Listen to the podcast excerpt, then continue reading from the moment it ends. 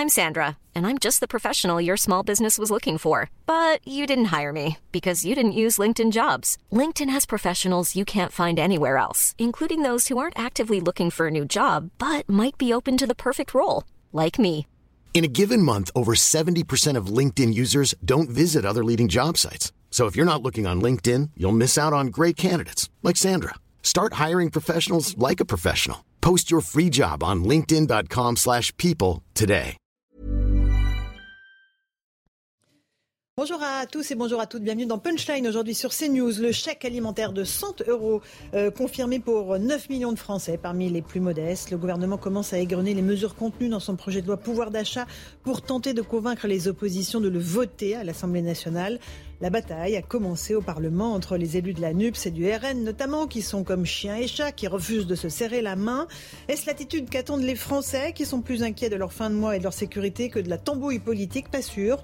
On sera en direct de l'Assemblée nationale et de Matignon, où Elisabeth Borne tente toujours de former son gouvernement d'ouverture. On verra avec l'un de nos envoyés spéciaux quelle est la stratégie de Marine Le Pen, qui est reçue euh, par la Première ministre justement en ce moment. En Ukraine, c'est toujours l'horreur qui prédomine après l'attaque russe contre un centre commercial plein de civils. Le président Zelensky demande à nouveau de l'armement, euh, de l'artillerie à ses alliés de l'OTAN qui sont réunis en ce moment à Madrid et qui ont donné le feu vert pour l'adhésion de la Finlande et de la Suède à l'Alliance. Voilà pour les grands titres de l'actualité. Euh, nous sommes avec Karim Zeribi, consultant CNews, François Pipponi, ancien parlementaire, Alexandre Devecchio, rédacteur en chef au Figaro et Gérard Bonjour, Leclerc, journaliste politique. Bonjour, à vous tous.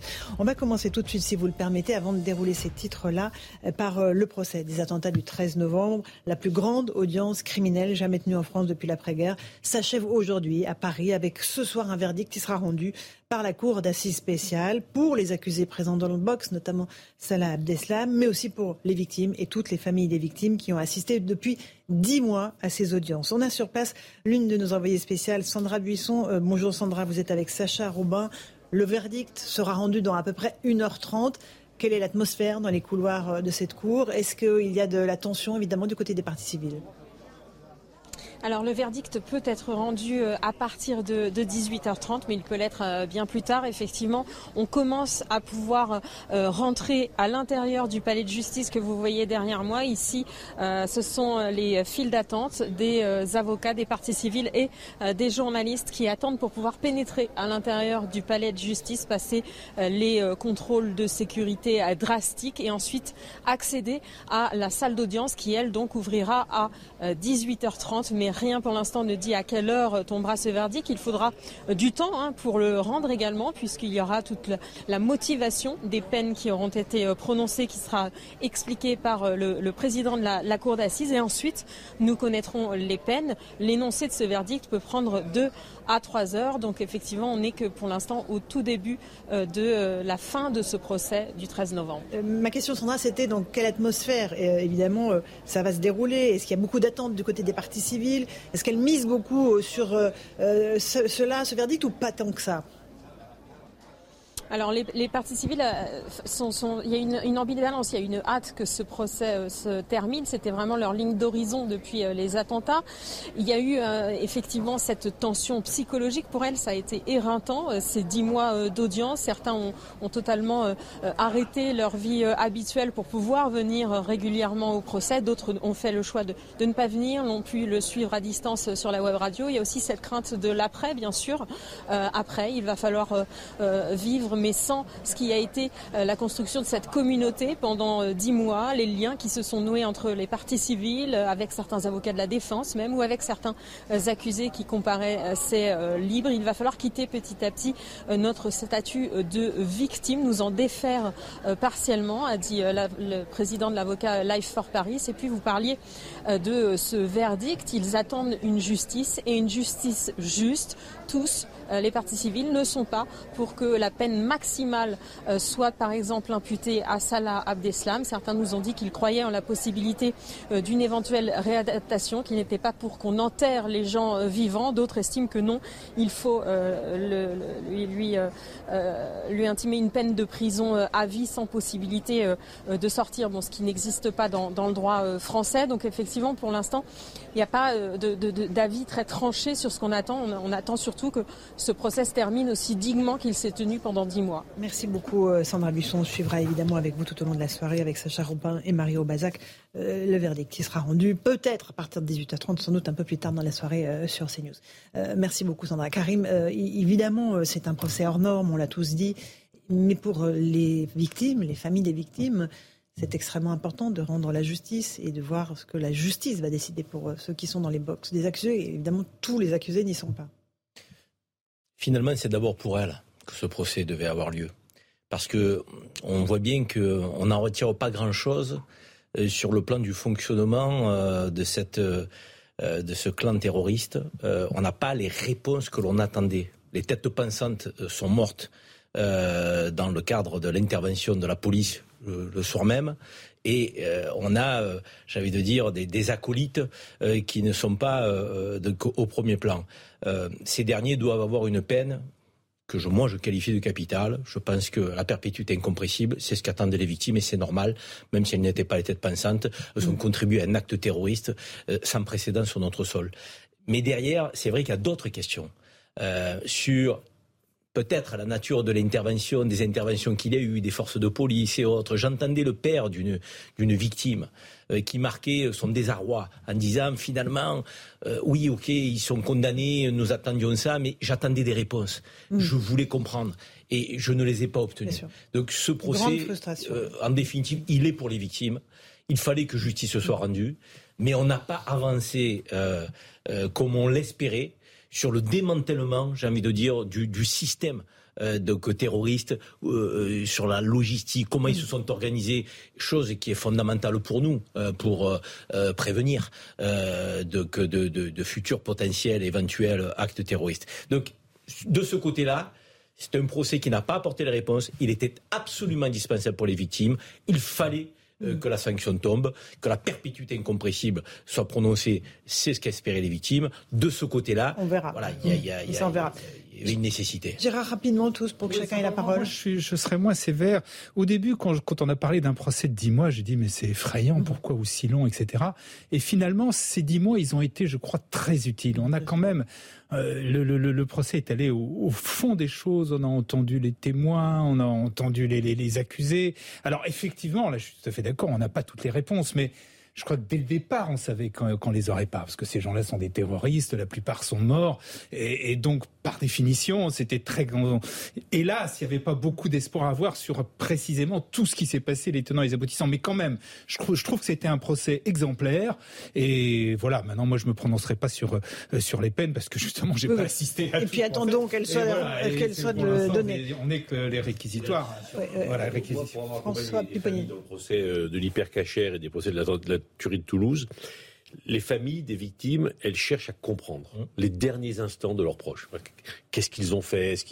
Comment ils se sont comportés? Qu'est-ce qui s'est passé? Bon, Et c'est parfois très compliqué parce qu'ils découvrent mmh. des choses par, enfin, terribles. Bon, elles n'attendent rien des personnes qui sont euh, dans le box. Parce qu'elles savent que, et même parfois c'est même un peu sordide, hein. par exemple sur, euh, sur l'hypercachère, mmh. toutes les petites mains, ceux qui ont vendu les armes et tout. Vous vous dites, mais qu'est-ce que c'est inimaginable, des gens déconnectés de tout. Bon, mais elles veulent comprendre. Voilà. Et souvent, elles, découvrent des choses, et, et, les derniers instants sont importants pour elles. Après, sur les sanctions elles attendent pas grand-chose, elles attendent que la justice passe. Mais c'est pas ça le plus important pour elles, c'est d'avoir compris et d'avoir accompagné leurs proches jusqu'au bout, voilà, et de ne pas les avoir abandonnés. C'est ça qui est le plus important pour elles. D'où l'intérêt de ce genre de procès. Alexandre Devecchio. Moi, je pense que c'est un procès qui a un intérêt pour la société, à, euh, à condition que la société, les médias, les décideurs politiques euh, acceptent euh, de voir tout ce qui est autour de ce procès. Vous parliez de, de l'hypercachère et des petites mains. C'est sordide, mais c'est aussi très intéressant de voir qu'il y a un écosystème autour du cerveau. Est-ce que ça se nourrit d'une société parallèle dans les cités? Le procès Mera était très intéressant pour voir l'environnement familial dans lequel il baignait. donc là aussi, on a un certain nombre d'enseignements. Du reste, certains chercheurs avaient démontré un certain nombre de choses, comme Gilles Kepel qui avait parlé de voilà des, banlieues de l'islam, euh, de l'alalisation du, du, paysage, euh, qui montrait bien que les, prédicateurs euh, à l'étranger depuis Internet répandaient un discours salafiste et que le salafisme était souvent l'antichambre du djihadisme. Donc c'est ça qu'il faut aussi comprendre pour pouvoir le combattre. Et si on veut bien regarder tout ça, je pense que ce procès sera utile pour la société et pour les, les pouvoirs publics. République. ensuite, je pense que le verdict dira aussi des choses sur ce procès et sur l'état d'esprit du pays. Euh, se souvient qu'après le 13 novembre, on avait eu euh, les bougies, le, mhm. livre Vous n'aurez pas ma haine. Alors, j'ai pas jugé comment réagissent euh, les victimes. Chaque victime réagit comme elle le souhaite, mais je pense que c'est une réaction de la société qui envoie un signal de faiblesse, euh, malgré tout. Et je pense que les, les, les, les terroristes respectent euh, une forme de force et d'autorité et qu'il est nécessaire que ce verdict, voilà. La société de 2015 n'est pas celle de, 2022, Alexandre. oui, je pense qu'elle n'est pas. On attend le verdict, mais je pense qu'il est important d'avoir un un, verdict qui montre une société qui a envie de se défendre, pas forcément une société qui tend l'autre joue. Effectivement, mais euh, encore une fois, chacun réagit comme il peut. Hein, Une société qui tend il ne faut pas non plus caricaturer. Oui. il y a, toujours une forme de résilience parce que c'est vrai que la nation a toujours voulu rester unie, euh, de, que derrière euh, les actes ignobles des terroristes, et ça, effectivement, je pense que ça nous caractérise aussi, et, il il faut pas le perdre. Après, derrière, de, que, à l'évidence, on n'a jamais accepté, personne n'a jamais accepté au sein de notre nation, de, que, de baisser la garde face au, terrorisme. Donc, et je pense qu'on est toujours aussi euh, vindicatif, euh, euh, vigilant de que, face au risque de, de dérives terroristes. Donc de ce côté-là. Moi, je parlais tout à l'heure des interventions des forces de l'ordre parce que j'entendais ce père dire voilà, il y avait la BRI, il y avait le RAID, il y avait d'autres forces de l'ordre. Certains sont, pouvaient intervenir plus vite, ils ne l'ont pas fait et autres. François mm. Hollande a témoigné aussi pour ça, pour dire voilà ce que mm. nous savions, donc en termes de, mm. d'informations un peu en amont. voilà. Et Georges Fenech, qui est un de nos consultants, devait intervenir parce qu'il était président de la commission donc justement qui devait revenir avec l'ensemble des parlementaires sur, cette, sur, le, Bataclan, sur les, actes terroristes. Et les partis civils voulaient le faire intervenir, le procureur n'a pas voulu. Il est 17h, le rappel des grands titres de l'actualité avec Mathieu Devez.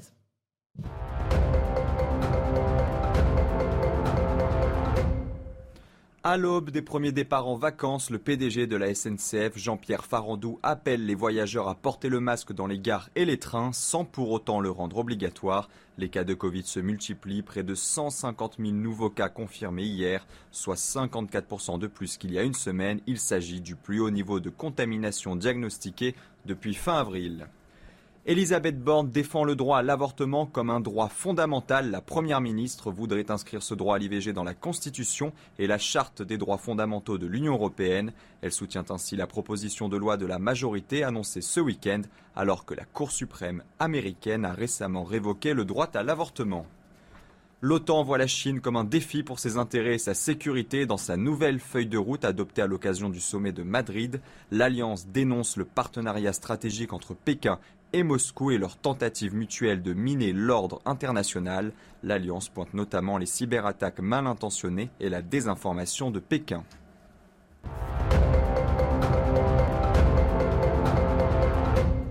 On se retrouve sur le plateau de Punchline. Je rebondis sur euh, ce qu'on a entendu dans le rappel des titres de l'actualité. L'inquiétude sur le front du Covid avec le taux d'incidence euh, qui remonte un peu partout en France. Euh, on a dépassé les 150 000 cas. Ça y est, ça veut dire que Karim, on est reparti pour un tour. voilà, c'est la SNCF recommande le port du masque. Elle ne l'impose pas, mais voilà, on voit que petit à petit les mesures un peu contraignante, ça s'accumule. On va juste faire un tour du côté des Bouches-du-Rhône, parce que là aussi, région que vous connaissez bien, Karim, eh bien, le taux d'incidence monte. Reportage de Stéphanie Roquier. Dans ce marché, en plein centre-ville d'Aix-en-Provence, des centaines de clients se croisent toutes les semaines.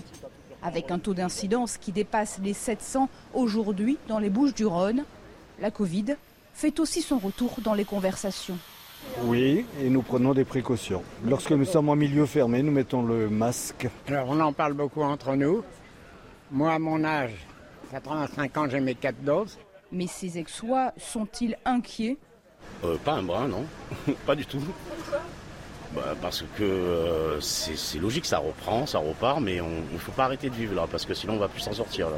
Bah oui, moi ça m'inquiète, hein, euh, plus personne met de masque. Très sincèrement, le public senior a, peur, a peur. Euh, on le voit dans les activités où, c'est en baisse, où notre rôle est de, de lutter contre l'isolement, et malgré ça, les, les, inscriptions sont en baisse et c'est difficile de, de les faire sortir à nouveau. Si de nombreux habitants avouent reprendre d'eux-mêmes les gestes barrières, ils craignent en majorité le retour du port du masque obligatoire. C'est intéressant parce qu'on voit que la société oscille entre la peur du virus, parce qu'elle est extrêmement réelle et que le nouveau variant est extrêmement agressif, et puis l'envie de vivre, quoi. Et, pas tout arrêter à nouveau, Karim, parce que ça serait terrible d'avoir à tout arrêter euh, euh, à nouveau. C'est pas le cas, hein, mais euh, les Français ont peur de ça. Oui, avec une dimension générationnelle assez marquée, et on peut le comprendre les plus fragiles, les plus vulnérables, les plus âgés, qui indiquent euh, vouloir revenir à des gestes de prévention, gestes barrières, port du masque, certainement dans certaines situations. Moi, je suis assez favorable à, ce qu'on s'en tienne aux recommandations au stade où nous nous parlons. Euh, il ne faut pas non plus euh, donc perdre raison. Le nombre de contaminés, habituellement, il est corrélé au nombre de, personnes en service de réanimation et au nombre de morts. On voit bien que ces deux données n'apparaissent plus. Ça veut dire que les services de réanimation les services hospitaliers ne sont pas saturés par euh, cette vague-là et, il n'y a pas de mortalité non plus euh, euh, inquiétante en la matière. Donc oui, beaucoup de contaminés, un virus qui se propage, qui ne fait pas énormément de formes graves, il faut l'entendre. Après, sur les plus vulnérables et les plus âgés, mm. c'est bien que d'elles-mêmes, elles entendent aussi les recommandations du président de la SNCF, mm. de que le maire de Nice que vous aviez reçu aussi, Laurence, indiquait de qui voulait prendre aussi des, des mesures dans les transports urbains de la métropole après, je pense que chacun doit être aussi en responsabilité. Mm. On a eu la phase infantilisation, on a eu la phase obligation, il faut être sur la phase recommandation, responsabilisation. On s'appuie ponir rapidement. le, problème, c'est que tout le monde va vouloir se faire vacciner pour la troisième ou quatrième ah dose bah selon les cas. Et là, ben, on, bon, mon cas, je vais me faire vacciner pour avoir une nouvelle dose, parce que la dernière était... Quatrième, donc La quatrième. Et donc, euh, bah, je cherche partout, j'appelle. Alors, les pharmaciens disent, bah, nous, on fait pas encore. D'autres, faut prendre rendez-vous. Euh, voilà. Donc, faut que ça se mette en place. Parce que, y compris que les gens ont envie de se protéger. Mm. Enfin, tous les médecins que je connais me disent, si effectivement, il y a la vaccination qui est faite, et bien faite, ça limite le risque. De, C'est pour ça qu'il faut peut-être la réserver aux plus âgés, aux plus vulnérables. oui, oui, oui. Surtout si les doses ne sont pas pléthores. Voilà. Mais oui, donc voilà. Donc, et on sent qu'il y a une espèce de flottement un peu. oui, parce qu'on n'est pas encore sur la nouvelle génération des vaccins qui arriveront qu'à la exact. Voilà. Et donc euh, on se dit comment on fait. Voilà. donc, mais, et puis après, on a quand même un problème. Euh, il faut que le ministère aussi parle peut-être plus maintenant pour dire les choses. Après, il y a une période un peu compliquée parce que Brigitte Bourguignon ne sera plus ministre dans quelques jours. Euh, voilà, donc voilà, donc on sent l'inquiétude. Alors, mm. les commerçants en particulier se disent, on va quand même pas nous refermer de nouveau. Ah, ils ont peur, ils ont peur du pass sanitaire, ils ont peur de tout ça. C'est ce que disait le monsieur hein, sur le son marché. Il disait, euh, nous, on veut, veut plus s'arrêter. Alexandre. Non, mais c'est toujours la même chose, si vous voulez. C'est-à-dire, bon, le taux d'incidence, euh, le fait qu'il y ait beaucoup de contamination, je pense pas que ce sont des indicateurs si intéressants que ça. L'indicateur le plus intéressant, c'est s'il y a un taux important d'hospitalisation, euh, de cas graves, susceptibles de bloquer le système. On nous a expliqué quand même que le, le, vaccin fonctionnait. Alors on a compris qu'il ne fonctionne pas du tout pour éviter les contaminations. Euh, de des gens triplement vaccinés qui sont contaminés parfois deux fois, euh, parfois trois fois.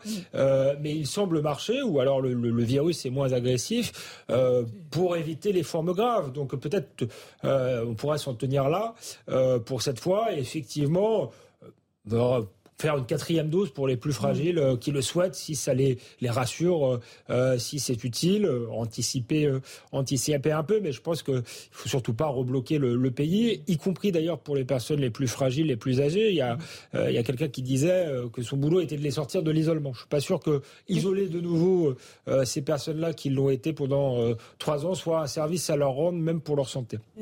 c'est la grande différence. Le côté un peu énervant et décourageant, c'est que ça revient Quoi. Ça y est, maintenant on a la confirmation. il va falloir vivre dans les prochaines années avec le Covid. Euh, le côté réconfortant, c'est qu'effectivement, les conséquences, ça n'a rien à voir avec ce qu'on a pu connaître avant. C'est des formes qui sont, pour l'essentiel des cas, des formes euh, assez légères, assez euh, bénignes. ça dépend des cas, Enfin, ça dépend des cas. Pour l'essentiel, il y a très peu d'hospitalisations. Les nombres d'hospitalisations ne montent pas. Attendez, on en est qu'au début. Vous savez qu'il y a trois semaines de latence entre les contaminations et l'hospitalisation. Moi, je serais prudent. ce que disent tous les en revanche, que vous. Les médecins, moi j'ai un fils qui est médecin, il m'a fait revacciner pour la quatrième fois immédiatement. Vous n'avez pas eu le choix. Voilà. Vous êtes passé à la piqûre. non, mais ce qui, moi, ce qui m'interroge quand même, c'est l'hésitation du gouvernement. C'est-à-dire qu'on sent que voilà, il, n'ose pas imposer le port du masque dans les transports. Franchement, euh, pas de sens. il pourrait. ce ne serait pas un, drame euh, national. Voilà. Il faut l'imposer. Il faut l'imposer. Il faut dire, allez, soyons clairs. l'imposer dans les transports. Les transports, oui. Les gens sont. Euh, à mon avis, il y en a qui l'appliqueront pas. C'est bah toujours pareil. Là, pour l'instant, en gros, j'ai pris le métro hier, c'est un tiers, deux tiers, quoi.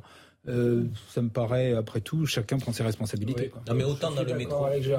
Non, mais autant dans le métro. Je pense qu'il de toute manière, on l'avait dit au début de cette euh, épidémie, souvenez-vous, on avait dit que euh, notre continent, notre, notre, notre culture n'était pas habituée ni aux gestes barrières, ni au port du masque, alors qu'on avait effectivement d'autres, euh, notamment le continent asiatique, qui était habitué en toutes circonstances, à toute période, à porter le masque dans les transports en commun, où la promiscuité est énorme. Et je comparerais pas ça avec un TGV, par exemple, où vous avez des distances, une aération du train, avec une ventilation extérieure et autres, de, de très bonne qualité, les experts l'ont démontré. En revanche, dans le métro, dans le tramway, oui, on pourrait se poser la question, effectivement, euh, de, que d'un port de masque, euh, surtout si l'épidémie repart. mais, mais uniquement dans cette circonstance-là. Les lieux de très grande promiscuité, où vous êtes parfois esquichés comme des cornichons. Donc, non, mais c'est une réalité. Il ne faut pas se raconter une histoire. selon les transports, moi, je les prends, les transports en commun. De quoi je parle? Je peux vous dire que certaines lignes de métro, elles sont bondées. Le RER le matin. Elles sont bondées. Le RER. Donc là, on pourrait le comprendre. Mais aller au-delà, c'est pas possible. mais non, il y a un niveau d'acceptabilité qui ne sera plus possible. Non, non, mais prendre la vague. Alors. je pense qu'on peut, on peut le comprendre. On peut aussi. Euh, c'est un peu comme les lits d'hôpitaux. On n'y est pas, mais un jour ou l'autre, sur certaines lignes, particulièrement dans les lignes euh, de banlieue où euh, les gens sont plutôt pauvres. Euh, effectivement, c'est des bétaillères, hein, le métro. Donc un jour, il faudra peut-être songer à améliorer les transports en commun, surtout quand on parle d'écologie. Enfin, j'ai compris que c'était pas pour tout de suite, mais je le dis quand même au passage. Donc le, le, bon sens, effectivement, peut indiquer que c'est utile, effectivement, de mettre le masque dans le métro. Mais est-ce qu'il faut l'obliger? Je sais pas. Moi, je suis quand même attaché, comme Gérard, à, à la responsabilité individuelle. Après, tous les jours sont, vaccinés en plus, donc euh, quand même un certain nombre de gens qui sont qui sont protégés. Et ensuite, c'est une question philosophique euh, euh, large, mais dans une démocratie libérale, normalement, l'État. Alors là, c'est vrai que c'est c'est les un peu les règles de la vie de la cité, puisque c'est dans le métro. Mais l'État ne, ne s'occupe pas euh, des choix individuels, de savoir comment je m'habille, euh, euh, comment je prends soin ou pas de, de ma santé. C'est une tendance qu'on a pris de manière exceptionnelle pour le Covid, mais si elle venait à se pérenniser, fait quand même trois ans qu'on est sous état d'urgence sanitaire, ce serait quand même problématique. Donc il faudrait pas anticiper ce genre. vacciner, pas tant ça, parce que visiblement, le vaccin dure 3-4 mois. Hein en termes de protection maximale. Hein, bon. Et donc euh, bah là, et tous ceux qui ont fait leur vaccin, leur troisième dose euh, en janvier, février, mars, ils y sont plus. Donc il faut, là, il, enfin, ce qu'il faut, c'est ça. C'est qu'après chacun prend ses responsabilités. Mais si on n'est pas vacciné et on ne peut pas se vacciner, là, ça pose une difficulté. C'est qu'on est obligé de se protéger. Alors pour le coup, avec le masque. Mais vous avez vu le reportage, les personnes vulnérables, les plus âgées. Oui, ils sont déjà bien. Fois, oui, elles font attention. Euh, je suis sûr qu'elles vont pas aller dans des grands regroupements. S'il y a des mariages, des anniversaires, elles feront attention. Elles porteront le masque en certaines secondes. Faisons confiance aussi quand même. Ça fait deux ans et demi qu'on vit ce virus euh, de, qui était insupportable et qui a bouleversé nos comportements, nos modes de vie, notre art de vivre à la française. Donc les gens ne veulent pas réentendre parler de fermeture. En revanche, ils sont certainement prêts, notamment lorsqu'ils sont vulnérables et âgés, à prendre des mesures individuelles de prévention. Donc il faut aussi faire confiance à notre peuple. Allez, euh, on en reparlera parce qu'évidemment le sujet va être récurrent et, je pense que... Pas trop quand même, on espère. J'ai peur que si. Je, vais vous décevoir, mais je pense qu'on va beaucoup en parler dans les prochains mois. Euh, on va juste aller faire un petit tour euh, à l'Assemblée nationale, parce qu'il y avait une nouvelle série de nominations aujourd'hui avec des répartitions de postes. Alors c'est un tout petit peu la tambouille interne de l'Assemblée, les questeurs, euh, les secrétaires, les vice-présidents, mais néanmoins ça donne vraiment un état, de, état des lieux de la guerre que se livrent les oppositions. Florian Tardy, vous êtes sur place avec Alice Delage. Euh, Qu'est-ce qui s'est passé cet après-midi à l'Assemblée alors?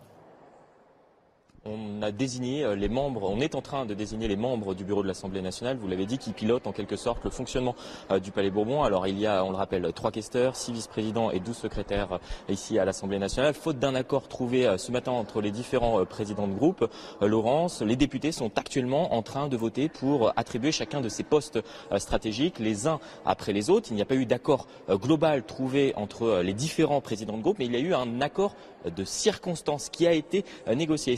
Entre euh, la coalition euh, présidentielle et euh, les républicains concernant les trois postes de questeur objet de convoitise. Un accord qui a vu s'envoler toute chance pour la NUPES, cette alliance des partis de gauche, d'obtenir l'un de ces postes stratégiques et qui est vu par les députés de gauche comme une indication concernant la suite du quinquennat. Olivier Faure, le premier secrétaire du Parti socialiste avec qui j'ai pu m'entretenir, m'a dit qu'il allait appeler dorénavant les députés LREM et LR, les républicains en marche. Donc vous le voyez au-delà de l'attribution, on peut le dire assez euh, complexe de ces postes stratégiques ici au sein de l'Assemblée nationale. Ce qui est intéressant euh, de voir, ce sont les alliances qui sont en train de se nouer en coulisses et en l'occurrence là, l'alliance entre les républicains et la coalition présidentielle. Merci beaucoup Florian Tardif. On viendra vous voir un peu plus tard. François, qu'est-ce qui se passe François Pupponi là En fait, on essaie de, de, de cornériser la NUPS, là, c'est ça euh, le, but le, problème, les, postes stratégiques. Demain, ça sera l'Assemblée nationale. Hein. Tous les postes sont stratégiques puisque les questeurs gèrent l'Assemblée nationale, en fait. Tout, hein. tous les problèmes de financement, euh, d'organisation, y compris un peu de déontologie, euh, c'est les questeurs qui, qui gèrent ça. Les postes de vice-président, c'est stratégique aussi parce que le vice-président, c'est lui qui dirige la séance en fait. Et là, ce qui a été fait, c'est qu'en en vérité, on laisse les républicains prendre le poste de questeur pour euh, Ciotti. Mhm. Et les républicains acceptent de ne pas être candidats pour être vice-président. Quel Voilà, parce qu'ils ont considéré que c'était plus stratégique que les autres. Mais ce qui veut dire que la NUP et les, enfin, les, candidats de la NUP seront plus nombreux à être vice-président et donc vont en fait diriger les débats. Et en dirigeant les débats, ben, quand un vice-président, un président de séance a décidé de laisser courir, ça veut dire que euh, on prendra du temps, plus de temps pour discuter et laisser les, les oppositions s'exprimer. Voilà. Bon, mais ça veut dire qu'en fait, il y a eu un accord mhm. entre la majorité et les républicains sur le fait que euh, il valait mieux un, un questeur qu'un vice-président. Donc il y a une amorce de rapprochement entre la, majorité présidentielle relative et les républicains, ce qu'on modorait un petit peu tous. C'est plus facile. Gérard, voilà. on revient aux belles heures de la quatrième République. Je ne sais pas si ce sont les belles heures, mais voilà. Non, mais quand, on voit, euh, quand on voit Bruno Le Maire, Gérald Darmanin ou autres, on, voit bien, que l'accord le plus facile à passer, c'est avec les Républicains. Mais c'est logique même sur la ligne politique la ligne politique d'Emmanuel Macron, on va dire d'Emmanuel Macron, parce qu'on sait très bien que tout remonte au président dans le dernier quinquennat et c'est le seul à décider au final. C'est une ligne centre-droit. Je veux dire, cette ligne centre-droit, elle existe au sein du groupe LR. Alors, on a une partie du groupe LR qui est plus droitier que le centre droit, les Ciotti euh, que peuvent l'incarner et consorts. Mais il y en a une autre euh, de, que, euh, qui sont sensibilités par Pécresse, Xavier Bertrand, pour ne citer que ces noms qui sont connus. Donc ces, gens-là ne peuvent pas être incompatibles avec la ligne Macron. Donc nous faire croire ça ne serait pas possible. Et là, en réalité, c'est ce rapprochement qui est opéré aujourd'hui dans la distribution des rôles. On est déjà dans l'amorce de l'alliance qui, est qui se profile. Alors, je passe la parole dans un instant, Alexandre. C'est juste le rappel des titres de l'actualité, 17h15 avec Mathieu Devez.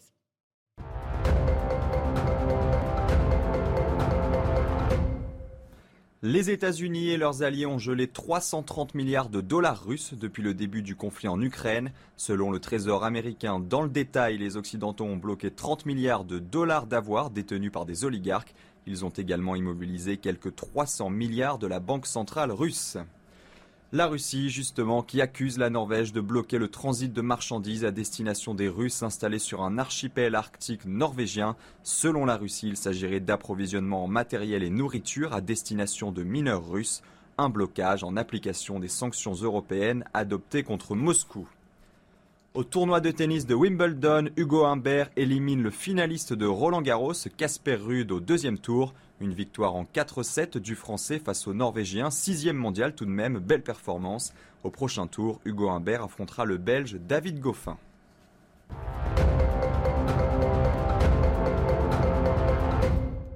Petit mot d'Alexandre Devecchio euh, sur le plateau de Punchline pour parler de ce qui se passe à l'Assemblée nationale et après on ira à Matignon. Euh, oui, Karim disait à juste titre qu'il y avait deux, parties des, Républicains, une partie plutôt euh, centriste et une partie voilà, plus attachée aux questions récaliennes, identitaires, voire de, de souveraineté. Et c'est le risque pour LR, c'est d'être écartelé entre les deux. On assiste, commence à assister à en même temps chez LR, mais il va être intéressant de voir ce que LR fait aussi pour la présidence de la commission euh, euh, des finances. Parce que là, on, comprend l'intérêt des LROM, là, aller chercher des alliés chez LR. Je pense que euh, c'est pas forcément l'intérêt de LR d'accepter l'alliance avec LROM. Et là, il va avoir, LR va avoir un autre dilemme, si j'ose dire. C'est pour la commission de la, enfin, la présidence de la commission des finances, pardon. soit euh, ils votent pour leur propre candidat, mais ça, ça revient à faire gagner euh, Éric Coquerel, donc un candidat d'extrême euh, d'extrême gauche, parmi les plus radicaux en plus chez euh, la NUPES. Hein. Soit euh, ils s'abstiennent, voire ils votent pour le, le, le, candidat du RN, qui est Jean-Philippe Tanguy, qui est encore en plus un modéré. Il vient de chez Nicolas Dupont-Aignan, qui est quand même plus proche, euh, qui est plus plus proche d'eux. Ils vont avoir effectivement l'accusation médiatique. Je vois déjà. Comment, comment, je vois déjà comment Alexandre représente les choses. D'un côté il y a l'extrême droite, de l'autre côté il y a l'extrême droite modérée. Je, je vois. Il y a deux, soit il y a deux extrêmes, soit il n'y a pas si, d'extrême. Si soit cohérent jusqu'au bout. Pour moi, il n'y a pas d'extrême, mais ni, ni, ah ni d'un côté ni de l'autre. J'assume. Je, termine mon raisonnement. Donc, s'ils si, vont du côté du RN, ils vont être effectivement accusés par les médias, par LREM de faire le jeu du RN, voire de renforcer un concurrent. Mais s'ils ne le font pas et s'ils choisissent Coquerel, leurs électeurs risquent de, de, leur en vouloir. Donc, il y a un vrai dilemme là-dessus. Je voulais juste nuancer ce qu'a dit quand même. C'est pas seulement parce que les deux, LR et LRM, seraient de, de, de, de droite, centre-droite. Il y a deux ou trois questions fondamentales euh, qui font la différence sur l'Europe, qu'on le veuille ou non. Il y a les partis de gouvernement. C'est Renaissance, c'est plus LREM. Oui. Ah, le groupe à l'Assemblée. D'accord. Alors donc il y a l'Europe est une est une véritable fracture et, et, là il y a un problème aussi bien avec le Rassemblement national qu'avec la Nupes puisque euh, leur mot d'ordre c'est quand même la désobéissance européenne. Et sur les questions économiques, là aussi, il y a, y a, un vrai souci. Le, le NUPES a demandé le retour à la retraite à 60 ans et le blocage des prix et, d'autres choses. Tu es en train de me dire que les programmes sont compatibles. Donc ça veut dire qu'on est sur des programmes qui sont centre-droit similairement, l'un et l'autre. Parce que tu prends le thème de la sécurité et la justice, je suis désolé, je vois pas ce qui sépare Emmanuel Macron non, mais sur d'autres de, choses. De, la, droite euh, républicaine. Si tu, dis, si tu dis aux Gérald Darmanin les peines minimales, tout ça. Euh, si tu Gérald Darmanin qui se si, de l'Intérieur, si on le laissait s'exprimer, il serait favorable. Ah, on l'a vu sur le Stade de France. Va, dire aux républicains qu'il n'y a pas de différence avec Renaissance. Euh, ils ne seront pas d'accord. Allez, un, dernier mot, François. le, seul problème de tout ça, c'est que ça donne quand même le sentiment aux Français d'un peu de tambouille. Hein. Bah oui, mais. Un tout petit peu. Alors là, vraiment. pas dire mieux. Voilà. Et donc, sincèrement. Et demain, comme le vote de la Commission des finances, qui est fondamental, hein, va se jouer à bulletin secret, euh, on ne sait pas ce qui va en sortir. Est-ce que, est que la Renaissance va vraiment ne pas voter? on, voilà. on, peut avoir, une chose et son contraire.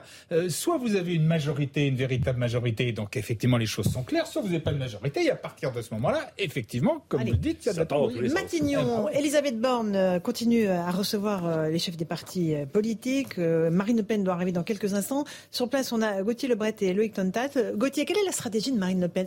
Elle a une stratégie assez précise depuis quelques jours, depuis son succès aux législatives. Et là, elle mène sa barque d'une façon assez précise. Expliquez-nous.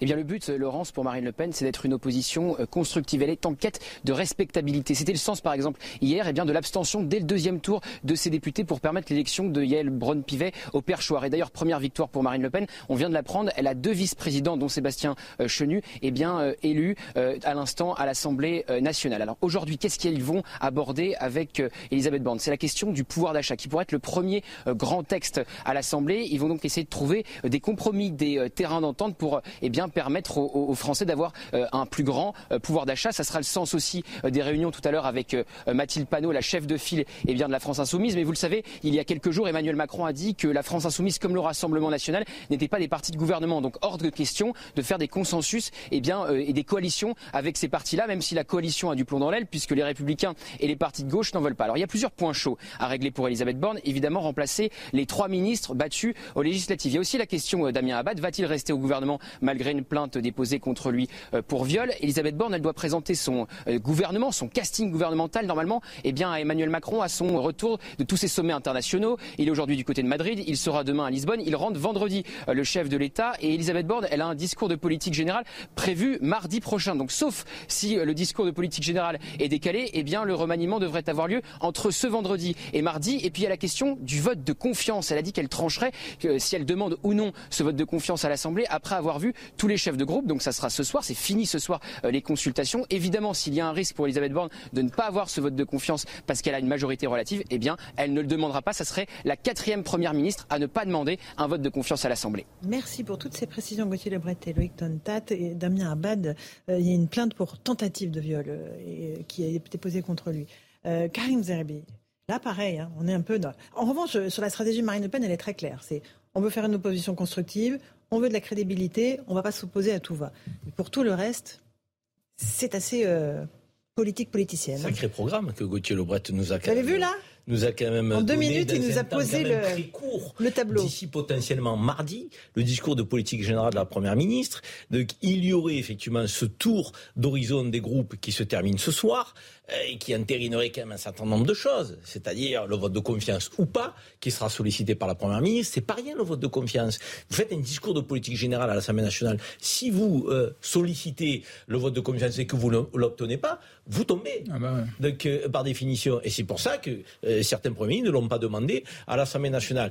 En revanche, effectivement, vous faites un discours de politique générale, vous ne demandez pas le vote de confiance, même si vous avez une opposition qui est vent debout, donc euh, vous ne tombez pas. Et puis, il y a un remaniement à faire dans, l'en- dans l'entre-deux. Un remaniement qui ne sera pas juste, de mon point de vue, un ajustement qui consistera à remplacer Bien les sûr. ministres qui n'ont pas été élus aux législatives. Ça va aller au-delà. Je pense que le, le président de la République et sa première ministre voudront envoyer des signaux et notamment au groupe Les Républicains, ben de mon oui. point de vue, pour dire, Il vaut mieux, voilà, euh, le vous êtes compatibles, euh, on a quelques personnes euh, de, que- de votre camp qui rentreront au gouvernement, ou des ex euh, de LR. Moi, je pense à, à l'ancien maire de, de Poissy, qui a été élu député, Carl Olive. Mhm. euh, de- qui était euh, chez les LR, mais qui est Macron compatible depuis quelques mois, qui risque effectivement de faire son entrée, soit à la ville, soit au sport, donc à voir. Mais il y en a d'autres comme ça. Donc ça veut dire remaniement gouvernemental, donc le tour de, de, de chauffe de tous les groupes parlementaires, le discours de politique générale qui sollicitera la confiance ou pas, vaste programme en quelques jours. Euh, François Non, là, le, le avant la coup, pause. le coup du Rassemblement national est quand même exceptionnel. Deux vice-présidents sur six. Il y en a deux de, de la majorité, deux, Républi- deux Rassemblement national et deux de, de la NUPES. Et pas des républicains qui disent, là, c'est la C'est première le fois. retour au caster, ça. Voilà, c'est le retour au été fait. testeur, Tout donc ils sont arrangés. Bon. Euh, et effectivement, la semaine, enfin, moi, je vois pas comment Elisabeth Borne peut, enfin, il faudra qu'elle fasse son discours de politique générale, mais demander la confiance, parce que Ça va être compliqué.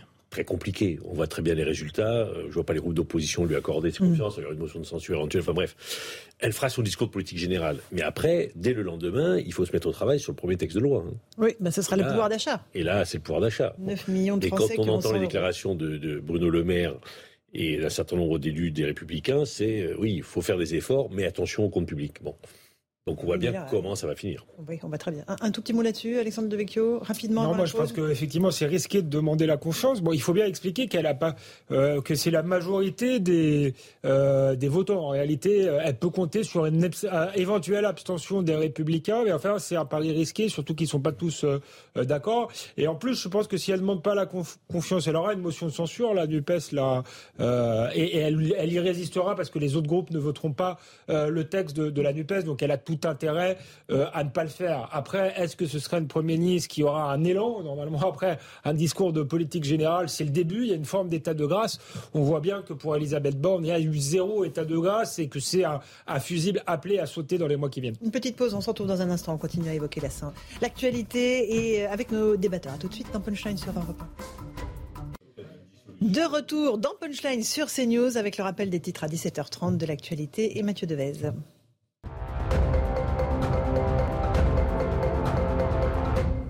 Le chèque alimentaire de 100 euros par foyer confirmé pour les 9 millions les plus modestes, c'est ce qu'a déclaré la porte-parole du gouvernement Olivia Grégoire lors d'un déplacement à La Chapelle-sur-Erdre, près de Nantes. Le gouvernement entend également travailler sur un chèque alimentaire plus qualitatif pour accéder à des produits bio, frais et locaux. La France passe le cap du million de points de charge publics ou privés pour véhicules électriques. Des estimations publiées aujourd'hui par Enedis, le gestionnaire du réseau de distribution d'électricité. C'est plus 61% par rapport à la même période l'an passé. À noter qu'un point de charge se distingue d'une borne de recharge qui peut accueillir plusieurs points. La Russie dénonce l'agressivité de l'OTAN réunie à Madrid à l'occasion du sommet de l'Alliance. Les pays participants souhaitent renforcer leur présence militaire aux portes de la Russie, un mouvement considéré comme agressif et profondément déstabilisateur par Moscou.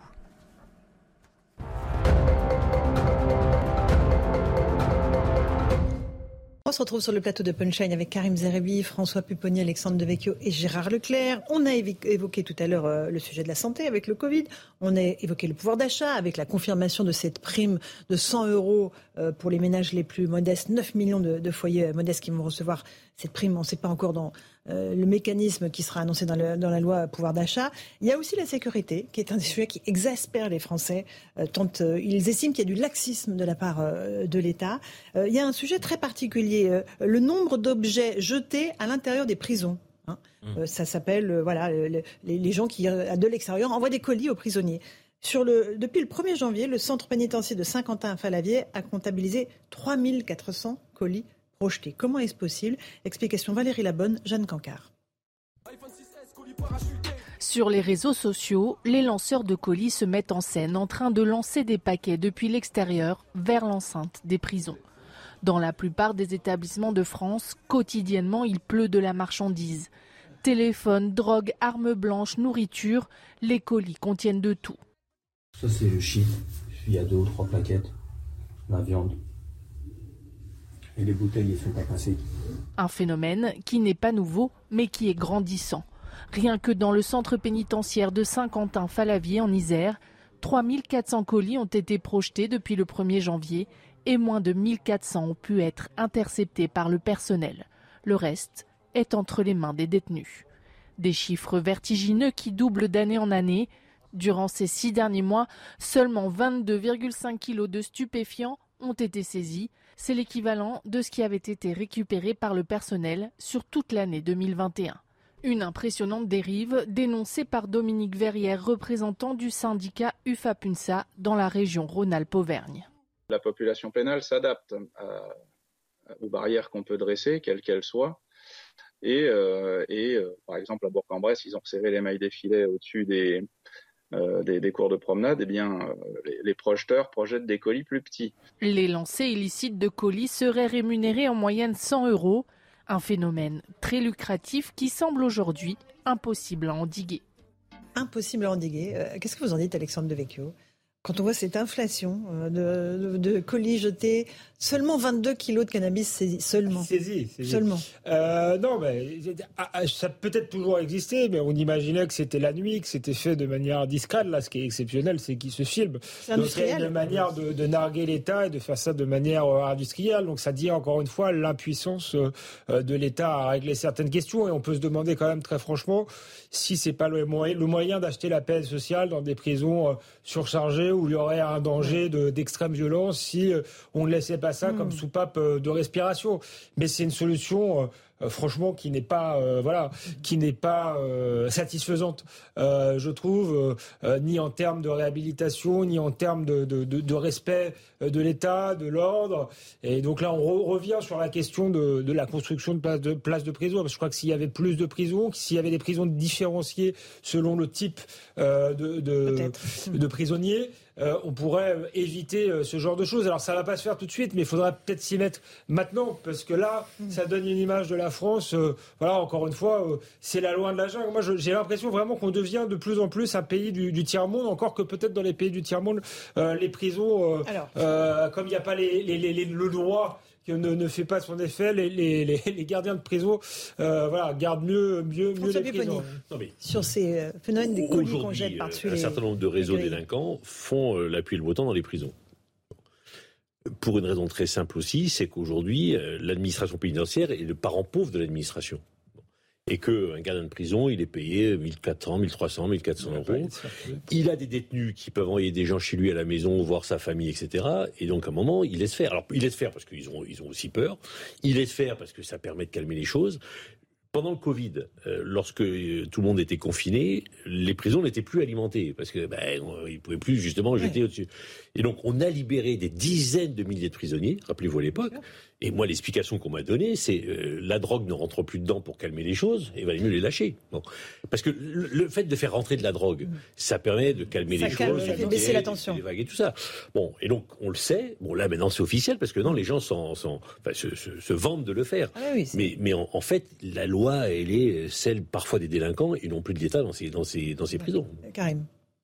Écoutez, je pense que parfois on fait comme si on se réveillait euh, qu'en évoquant un sujet euh, qu'on découvrirait. Euh, les prisons Là, c'est les chiffres. Hein. Les prisons mmh. françaises sont des passoires. Mais c'est connu depuis longtemps. Et, des gens qui, connaissent bien ce qui s'y passe à l'intérieur, qui y travaillent, vous le disent. Elles vous le disent d'abord pour euh, deux, trois raisons majeures. La première, c'est que nos, nos, prisons, elles ne sont pas toutes neuves. On en a construit un certain nombre, mais il y en a de vétustes.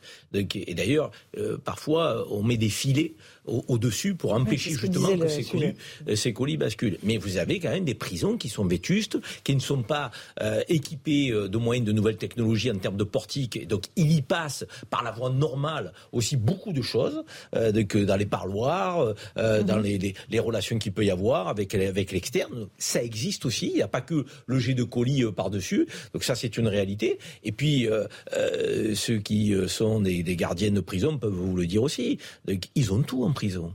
Ils ont tout. Tout ce qui est illicite. Il y a des téléphones, il y a la drogue, il y a l'alcool, des armes.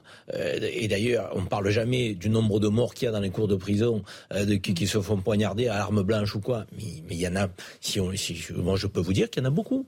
Ça veut dire que euh, on ne maîtrise pas ce qui se passe en prison. Et, ça peut être inquiétant de dire ça mmh, comme ça, mmh. parce que c'est un, espace clos, fermé.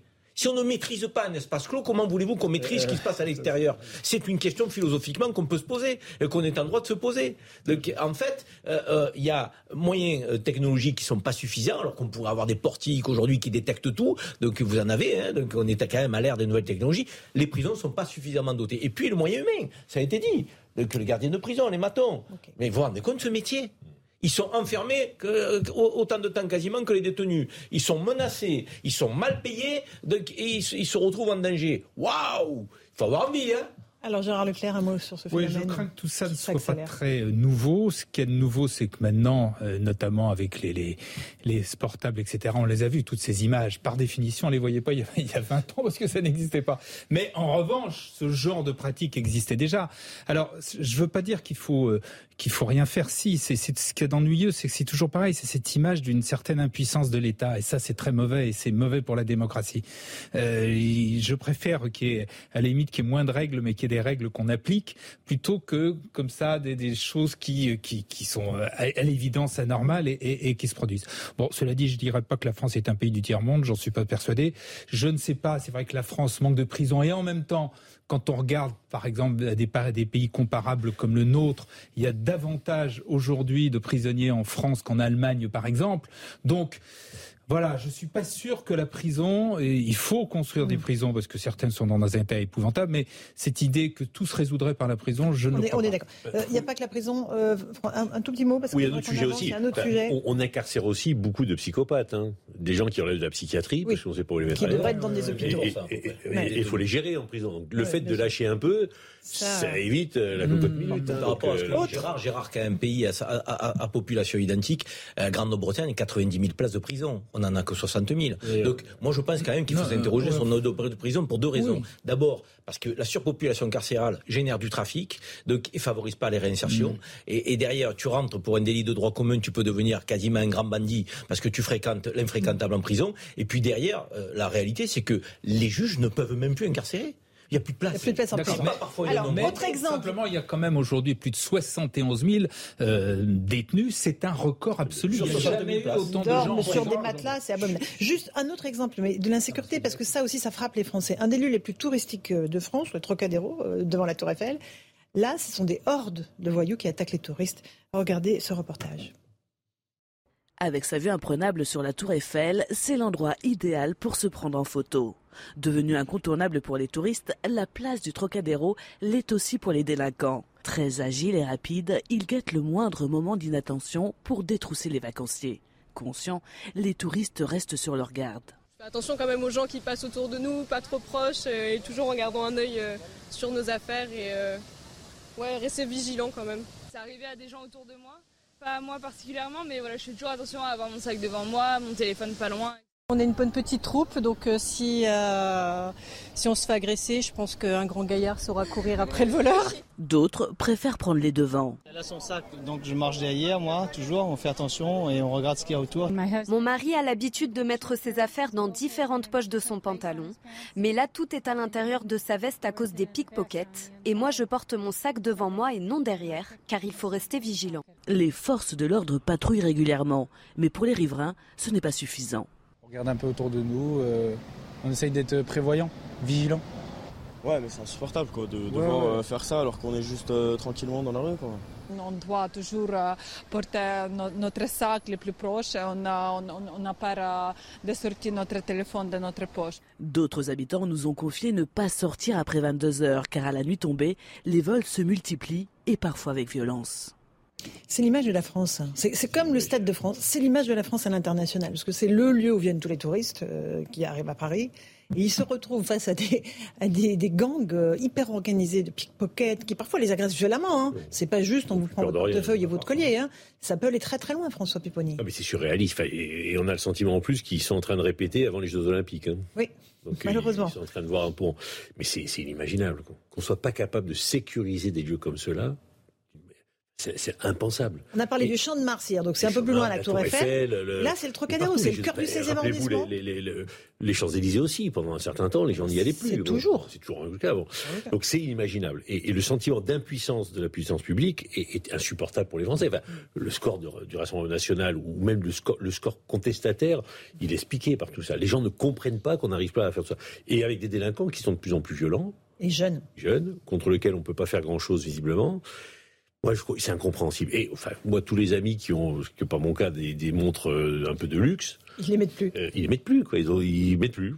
Alors, ils, les mettent dans la poche. mais c'est Rio de Janeiro. Oui, mais ils mettent dans la poche. Quand il y a quelques dizaines d'années. À la soirée, ils mettent la montre. Et puis, en sortant, ils enlèvent la montre pour euh, mettre une autre. Effectivement, vous allez à, Copacabana. J'ai vécu l'expérience. Il ne faut pas laisser vos affaires euh, sur la plage. Euh, là, vous allez au Trocadéro. il faut effectivement veiller, veiller à ses affaires.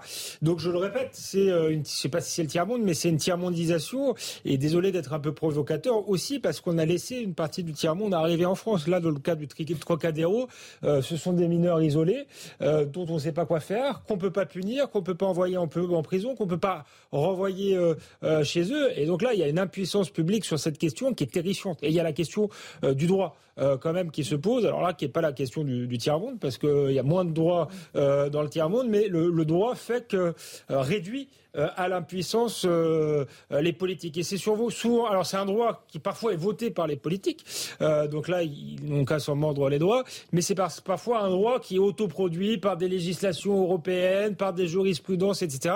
Donc là, il y a vraiment une, une question à poser sur le rôle des juges aujourd'hui dans la, dans la société. Alors, je passe la parole dans un instant, Gérard Leclerc et Karim, parce que c'est vraiment un sujet extrêmement intéressant. C'est la vitrine de la France. Hein. Et comme le rappelait François Péponier, on est à quelques encablures des Jeux Olympiques. Mais d'abord, le rappel des titres de l'actualité 17h45 sur CNews. Mathieu Devez.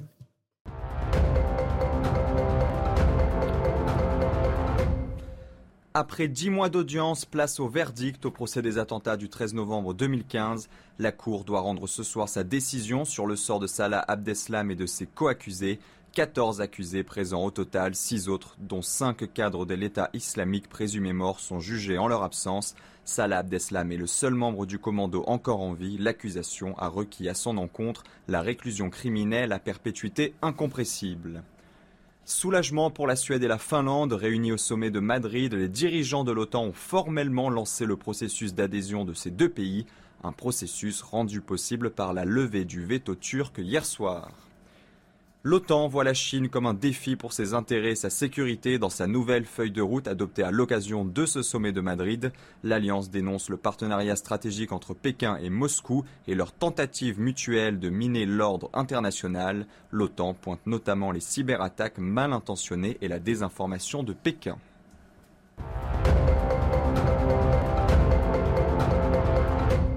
On se retourne en punchline. Gérard Leclerc, on a vu ces images de touristes cramponnés à leur sac qui regardent absolument partout quand ils viennent regarder la Tour Eiffel euh, dans le cœur de Paris. C'est encore une fois euh, un, désastre pour l'image de notre pays Oui, non, c'est bien évidemment un désastre pour l'image et c'est de toute façon inacceptable. Euh, bon, même si Paris, quand même, faut le rappeler, reste l'une des villes les plus, les plus visitées au monde et que contrairement, à ce, contrairement à ce qui a été dit, je vous assure qu'entre Paris et Rio de Janeiro, euh, Rio de Janeiro, c'est pas du tout la même chose. Je connais les deux. Euh, J'ai une fille qui vit au Brésil. Je peux dire que c'est incomparable. Faut pas, faut pas non plus raconter, excusez-moi, mais un peu n'importe quoi. On n'a pas d'armes. c'est vrai. Non, non, non. en termes de violence, en termes d'agression, ça n'a strictement rien à voir. Il y a à Paris euh, des, des, quelques zones très précises qui sont effectivement le, le Trocadéro, la Tour Eiffel, d'ailleurs, ça, correspond. En général, les gens qui vont à l'un vont de l'un à l'autre, et effectivement les Champs-Élysées. Sur le reste, Sur le reste, il peut y avoir, euh, bien évidemment, comme partout, et en particulier dans les endroits où il y a beaucoup de touristes, des agressions. Mais enfin, si vous êtes parisien, j'espère que vous promenez quelquefois dans Paris, vous promenez même le soir, euh, que vous allez enfin, euh, régulièrement entre les Halles, le, le, le, le, le quartier Saint-Germain, etc. tout va bien, alors. tout va bien. Mais non, mais pourquoi, pourquoi passer toujours pour... Non, mais pourquoi Je ne parle pas de, du problème des Parisiens, je parle des touristes, de la vitrine de la France. Oui, bah c'est pour ça que je commence par dire que c'est inacceptable, et en particulier, c'est là où je suis d'accord avec, euh, avec Pupponi, c'est qu'on sait que ce sont dans des zones très précises. Comment se fait-il que la mm. police soit incapable, dans ces deux ou trois zones qui sont précisément euh, connues, euh, qu'il n'y ait pas davantage effectivement de policiers Mais ne disons pas que l'ensemble de Paris est un coupe-gorge, que la sécurité dans Paris, etc.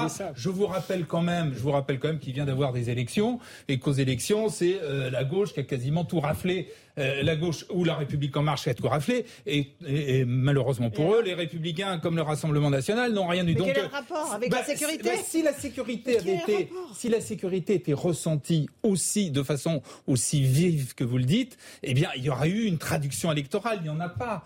donc c'est que c'est pas. certains endroits. Oui, donc c'est bien ce que je dis. C'est exactement ce que je dis. C'est dans certains endroits, ce qui n'est pas acceptable et ce qui d'ailleurs est assez incompréhensible parce que puisqu'on les connaît, puisqu'on sait quels sont ces endroits, il il faut effectivement intervenir de façon différente de ce qu'on fait aujourd'hui.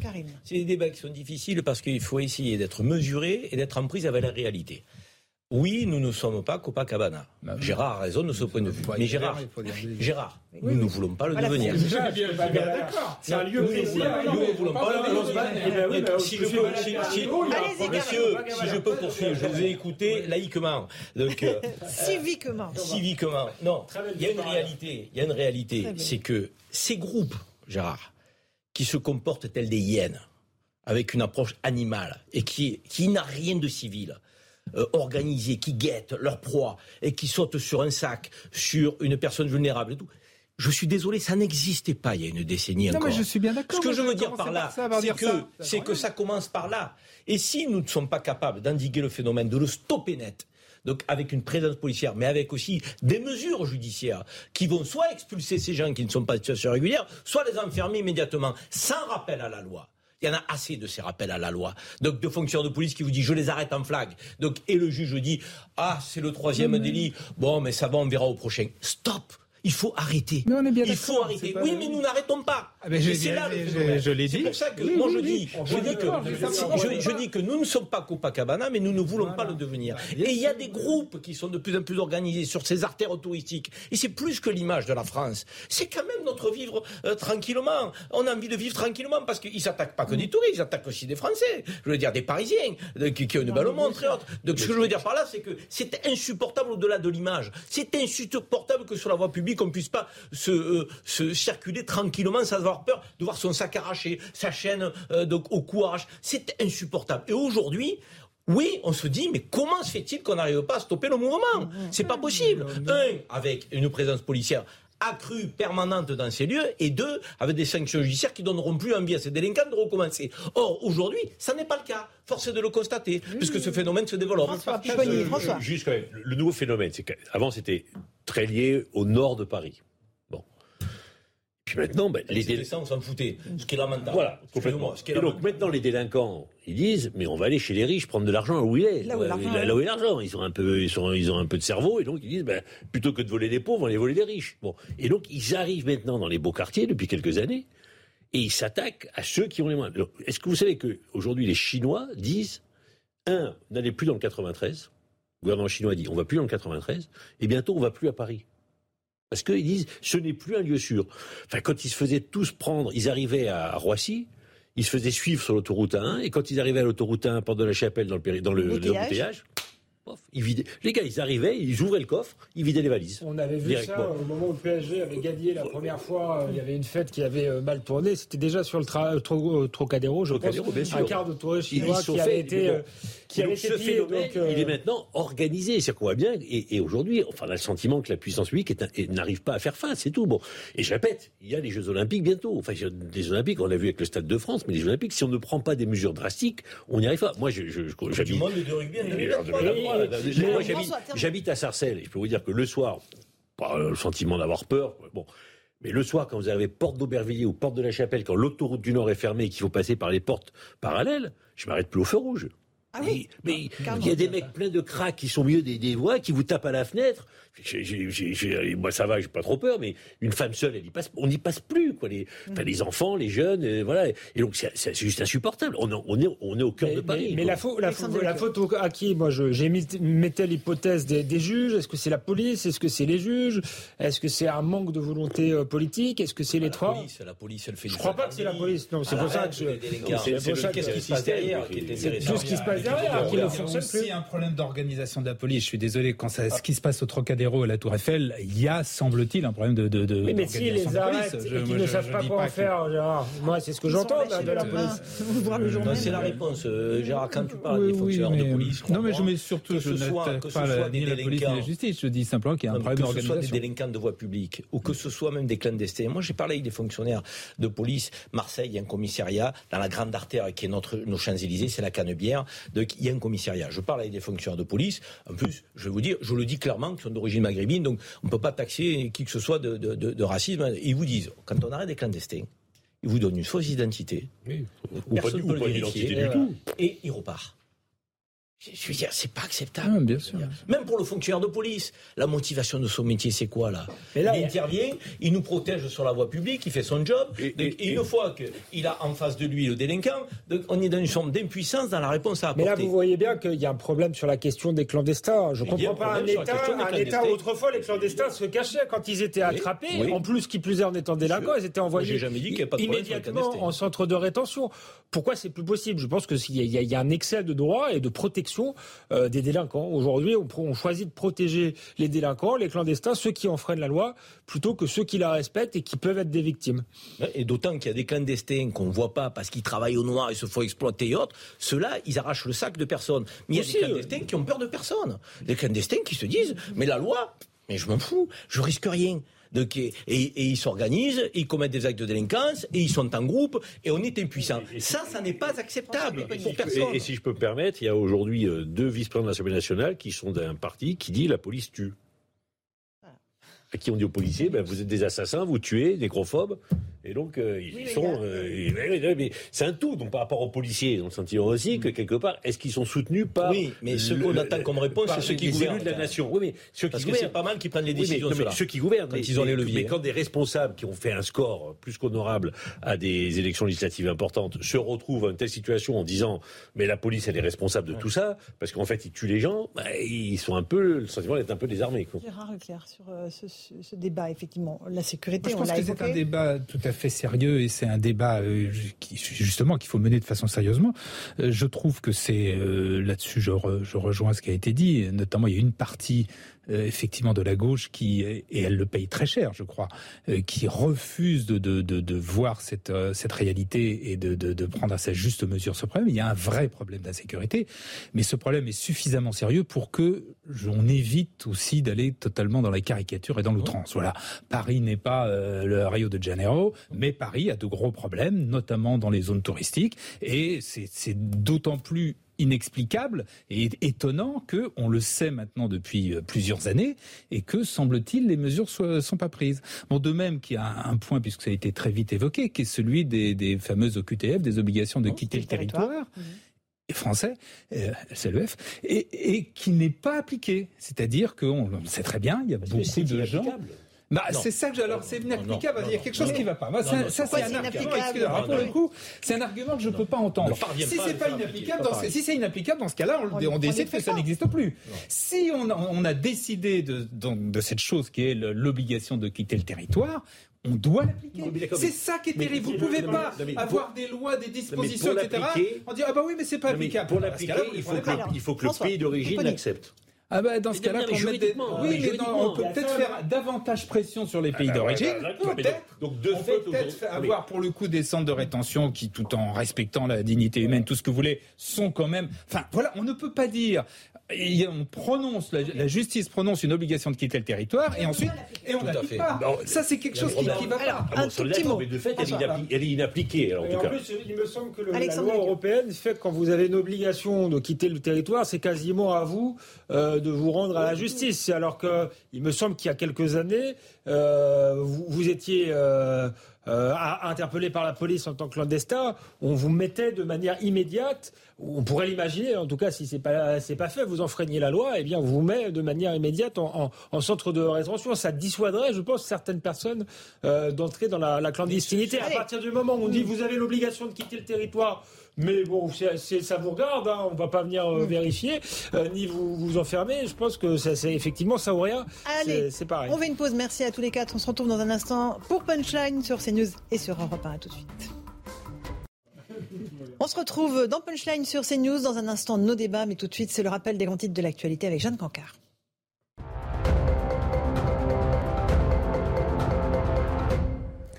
Palais Bourbon, les postes clés sont définis aujourd'hui et la séance risque d'être longue. Les députés votent ce mercredi pour élire le bureau de l'Assemblée nationale. Six vice-présidents ont déjà été élus, mais trois postes de questeurs et douze de secrétaires doivent encore être attribués en fonction de la proportion du poids des groupes dans l'hémicycle. Gérald Darmanin est attendu dans les Pyrénées-Orientales. Le ministre intérieur vient apporter son soutien aux quelques 300 pompiers mobilisés face à l'incendie qui a déjà détruit plus de 100, plus de 1000 hectares de végétation et qui ne semble pour l'heure toujours pas fixé. Le feu continuait cet après-midi à gagner du terrain. En outre, un nouvel incendie s'est déclaré à quelques dizaines de kilomètres à Bélesta. En Ukraine, Kiev annonce l'échange de 144 soldats, dont 95 défenseurs d'Azovstal à Mariupol, qui s'étaient battus pendant plusieurs semaines dans cette ville portuaire assiégée par l'armée russe avant de se rendre. Il s'agit du plus gros échange avec Moscou depuis le début du conflit, a déclaré la direction principale du renseignement ukrainien, sans que l'on sache pour l'heure combien de Russes ont été libérés. Déjà confrontée à la Russie, l'OTAN s'inquiète désormais du défi que représente la Chine pour sa sécurité future. Mais certains de ses membres, comme la France, veulent que l'alliance reste concentrée uniquement sur l'Europe. Et bienvenue à tous et à toutes si vous nous rejoignez à l'instant sur CNews et sur Europe 1 pour Punchline. Nous sommes avec Karim Zerebi, consultant CNews, Julien Drey, fondateur du mouvement Réinventé, Joseph Massescaron, écrivain, Alexandre Devecchio du Figaro. Bonsoir messieurs, bienvenue dans notre émission. On va évoquer l'actualité politique évidemment, l'actualité internationale avec ce qui se passe du côté de l'OTAN et de l'Ukraine. Mais j'aimerais commencer, si vous le voulez bien, par le Covid, car le taux d'incidence euh, du virus remonte un peu partout dans notre pays. 150 000 cas positifs euh, rien qu'hier c'est euh, plus 55% par rapport à la semaine dernière. Et le nombre de prises de rendez-vous pour les rappels de vaccins explose. Il y a d'ailleurs beaucoup de, complications pour trouver des rendez-vous actuellement, euh, tant les structures ne sont pas encore prêtes. Alors la question que je vais vous poser ce soir, est-ce que vous êtes prêt à remettre le masque dans les transports en commun? La SNCF souhaite que vous le portiez. Nous sommes allés avec notre reporter Stéphanie Rouquier dans les Bouches du Rhône et on vous a posé la question. Écoutez ce reportage dans ce marché en plein centre-ville d'Aix-en-Provence. Des centaines de clients se croisent toutes les semaines. Avec un taux d'incidence qui dépasse les 700 aujourd'hui dans les Bouches du Rhône, la Covid fait aussi son retour dans les conversations.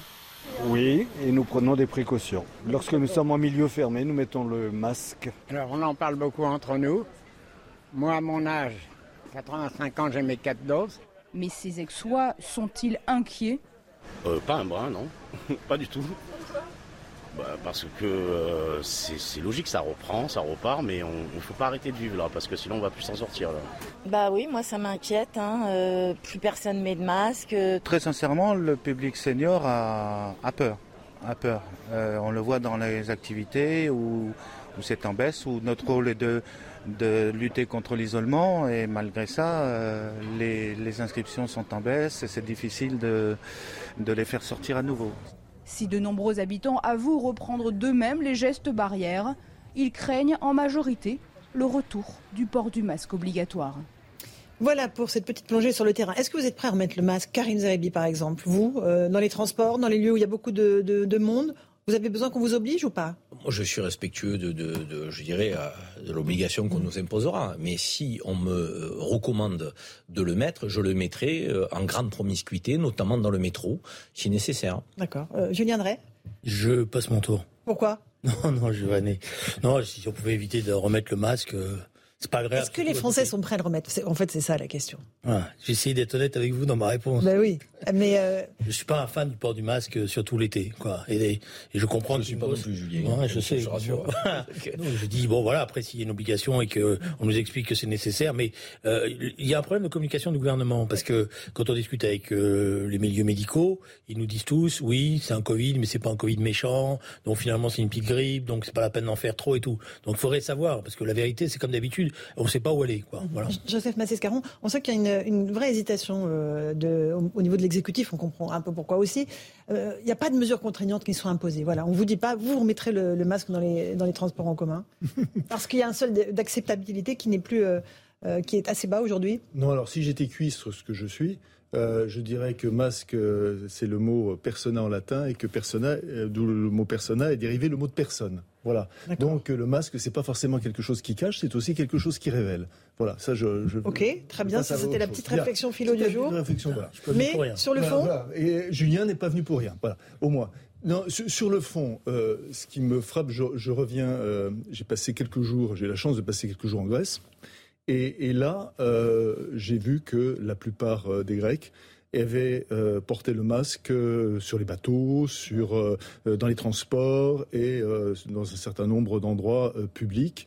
Euh, non pas par euh, obligation, mais euh, pour préserver. Et moi, ce qui me frappe, c'est que je suis quand même allé un certain nombre de fois aussi en, Grèce pendant les périodes de confinement et qu'ils avaient un peu une longueur d'avance sur nous. Maintenant, un, est-ce que les personnes, j'ai vu le reportage, est-ce que les, les Français sont inquiets Je ne crois pas que les Français sont, soient, euh, mmh. soient inquiets aujourd'hui. Euh, ouais. Vraiment, je ne crois pas. Je ne crois pas, et je, je, le dis là pour le coup euh, en connaissance de cause, parce que euh, ils se précipitent sur les demandes de rendez-vous de vaccin. Oui, mais, bon, mais sont parce pas que inquiets. voilà, non, mais c'est ça le problème. J'insiste, c'est-à-dire que mmh. le problème, c'est pas simplement euh, le masque, la liberté ou pas. C'est euh, la question euh, du tout vaccinal ou pas tout vaccinal. Moi, ce qui me frappe, c'est que quand on voyage un tout petit peu hors de France, on se rend compte que généralement, beaucoup de pays les habitants mettent des masques, le mettent volontairement et ne vont pas vers le tout vaccinal. On voilà. va poser la question à un spécialiste, si vous le voulez bien, le professeur Bruno Megerman, qui est en ligne avec nous. Bonsoir, professeur. Est-ce que la Bonsoir. situation est critique? 150 000 nouveaux cas, je le disais, euh, des gens qui se précipitent sur les doses de rappel de vaccins. Est-ce qu'on est prêt, en fait, tout simplement? Non, la situation n'est pas critique. Nous sommes dans une phase d'accélération de l'épidémie, avec un nombre euh, croissant de contaminations. Cette croissance est exponentielle, donc il faut euh, se préparer pour protéger les plus vulnérables. Nous avons deux moyens essentiels. Le premier, effectivement, c'est la recommandation du port du masque dans les lieux publics clos, mal aérés, comme les transports en commun. Donc, euh, le ministre, la ministre de la Santé a bien fait cette recommandation et je crois que la population a bien compris cette nécessité. Et le deuxième moyen, c'est d'encourager les personnes de moins de 60 ans avec comorbidité, immunodéprimés, à recevoir la deuxième dose de rappel, c'est-à-dire la quatrième dose, pour renforcer leur immunité et se protéger contre le risque de faire une forme grave de la maladie. Mmh. Vous êtes le chef du service de réanimation à la Riboisière. Il y a du monde en réanimation lié au Covid ou pas encore? Non, pas encore. Nous, nous commençons à voir quelques personnes qui rentrent en hospitalisation ou en réanimation avec la Covid. C'est-à-dire, en fait, ils viennent pour une raison X ou Y qui n'a pas de rapport avec la Covid. Et puis, comme dans la population générale, ben, il se trouve que ces personnes sont porteuses du virus, car elles ont été contaminées. Euh, mais le virus euh, ne contribue pas pour, leur, pour le moment à leur pathologie. Néanmoins, évidemment, avec l'augmentation du nombre de personnes contaminées, des chaînes de contamination pourraient atteindre des personnes plus fragiles, de plus de 80 ans, avec des maladies chroniques. Et là, la contamination par euh, la Covid-19 pourrait euh, déséquilibrer leur maladie de fond et peut-être euh, ben, être responsable de leur hospitalisation, y compris en réanimation. C'est ce qu'on avait vu lors des deux vagues précédentes BA1 et BA2, c'est-à-dire à partir d'un certain nombre de contaminations, eh bien, commençaient à arriver des personnes plus fragiles à l'hôpital qui présentent cette fois-ci une forme plus grave de Covid-19 et qui, malheureusement, peut les conduire au décès. Ça a été observé au Portugal avec une augmentation des hospitalisations et une augmentation de la mortalité notamment auprès des personnes de plus de 20 ans. Une dernière question, professeur Megarban. Euh, est-ce qu'on est prêt en termes de vaccination, puisque les gens se, précipitent sur les, rappels? Oui, je crois que les stocks de vaccins sont euh, suffisants. Euh, les médecins, la communauté scientifique est toute a bien bien compris et toute motivée pour mener à bien ces vaccinations. maintenant, il faut que la population comprenne la nécessité. Nous avons environ 6,5 millions de personnes éligibles à cette euh, euh, deuxième dose qui doivent se vacciner le plus rapidement possible, euh, notamment en préparation de la période de septembre-octobre, où là, les choses pourraient être un peu plus compliquées parce que les contaminations vont être toujours aussi élevées, mais là, la vie se faisant à l'intérieur avec le refroidissement des températures, eh bien, on risque évidemment d'être plus facilement contaminé, notamment de contaminer des personnes plus à risque. Merci beaucoup, professeur Bruno Megarban, chef du service de réanimation à Larry Boisière. un dernier mot, peut-être Joseph Massescaron avant la pause. Je, pense honnêtement que ça mériterait un, plus qu'un dernier mot, parce que euh, moi, un long dernier mot. Non, non, pas votre dernier mot. Non. Qu'est-ce que les gens, euh, quand vous parlez aux, personnes, qu'est-ce qu'elles vous disent? Toutes, mais vraiment sans exception. J'ai entendu ça, mais des centaines de fois. Les gens vous disent ah, le gouvernement, euh, il n'y avait plus de Covid. Il n'y avait plus de Covid, c'était l'élection. Il n'y avait plus de Covid, cette élection. Et maintenant que l'élection est terminée, eh ben, il y a à nouveau le Covid. Tous. Est-ce que c'est vrai ou pas, Laurence C'est pas faux. Non, mais, non, mais les gens oui, disent ça, faux. comme, oui, comme on dit dans Camelot, c'est pas faux. Non, mais simplement, je trouve que c'est, je trouve que c'est hallucinant. Je trouve que c'est hallucinant. il faudrait à un moment donné, il faudrait à un moment donné que ce gouvernement, en termes de communication sur cette pandémie, qui est une pandémie qui est toujours à prendre au sérieux, arrête de caboter le long du cynisme le long des rivages du cynisme politique. Je crois que ce serait bien. Pas faux. Euh, on va faire une petite pause. On se retrouve dans un instant. On va justement parler du gouvernement. Va-t-il continuer à caboter en eau trouble? Réponse dans un instant dans Punchline sur CNews et sur Europe 1. À tout de suite. De retour dans Punchline avec Julien Karim Zerebi, Alexandre Devecchio du Figaro et Joseph Massescaron, euh, qui est euh, écrivain, essayiste. Euh, on va s'intéresser à ce qui se passe à l'Assemblée nationale un tout petit instant. il y a un, certain nombre de nominations qui sont faites aujourd'hui, des votes d'ailleurs. Elodie Bouchard, vous êtes sur place avec Noah Pradel. Des postes clés sont votés en ce moment même. Ça va donner le visage, le futur visage de l'Assemblée. Qui va diriger l'Assemblée nationale, Elodie eh bien écoutez, euh, Laurence, ce qu'on voit depuis hier et aussi euh, depuis ce matin, c'est qu'il y a presque autant d'alliances qu'il y a de postes à distribuer. On on s'en rappelle, hein, hier, Sébastien Chenu, le candidat euh, Rassemblement national pour la présidence de l'Assemblée, s'était désisté, permettant donc à la candidate de la majorité d'être élue dès le deuxième tour. Et là, on voit au gré des postes, des alliances qui se nouent. Six vice-présidents ont été nommés, deux pour la majorité, deux pour le Rassemblement national, deux pour la NUPS. Alors dans les rangs de l'extrême gauche, on monte au créneau, on explique que le Rassemblement national n'aurait pas dû avoir de vice-présidence et que donc le responsable serait euh, la République en marche. Il faut quand même comprendre que le bureau de l'Assemblée nationale, évidemment, il doit représenter la diversité des groupes politiques et donc assez logiquement, le Rassemblement national récupère un certain nombre de postes clés. Et puis en ce moment, on procède au dépouillement pour les postes de caisteur. Alors je vous explique rapidement ce que c'est. Ce sont ceux en fait qui tiennent les cordons de la bourse. Ce sont des postes dont on ne parle pas beaucoup, mais qui sont des postes très importants pour avoir de à l'Assemblée nationale. Et donc là, on a vu un accord entre La République en marche et les Républicains qui font un bulletin commun.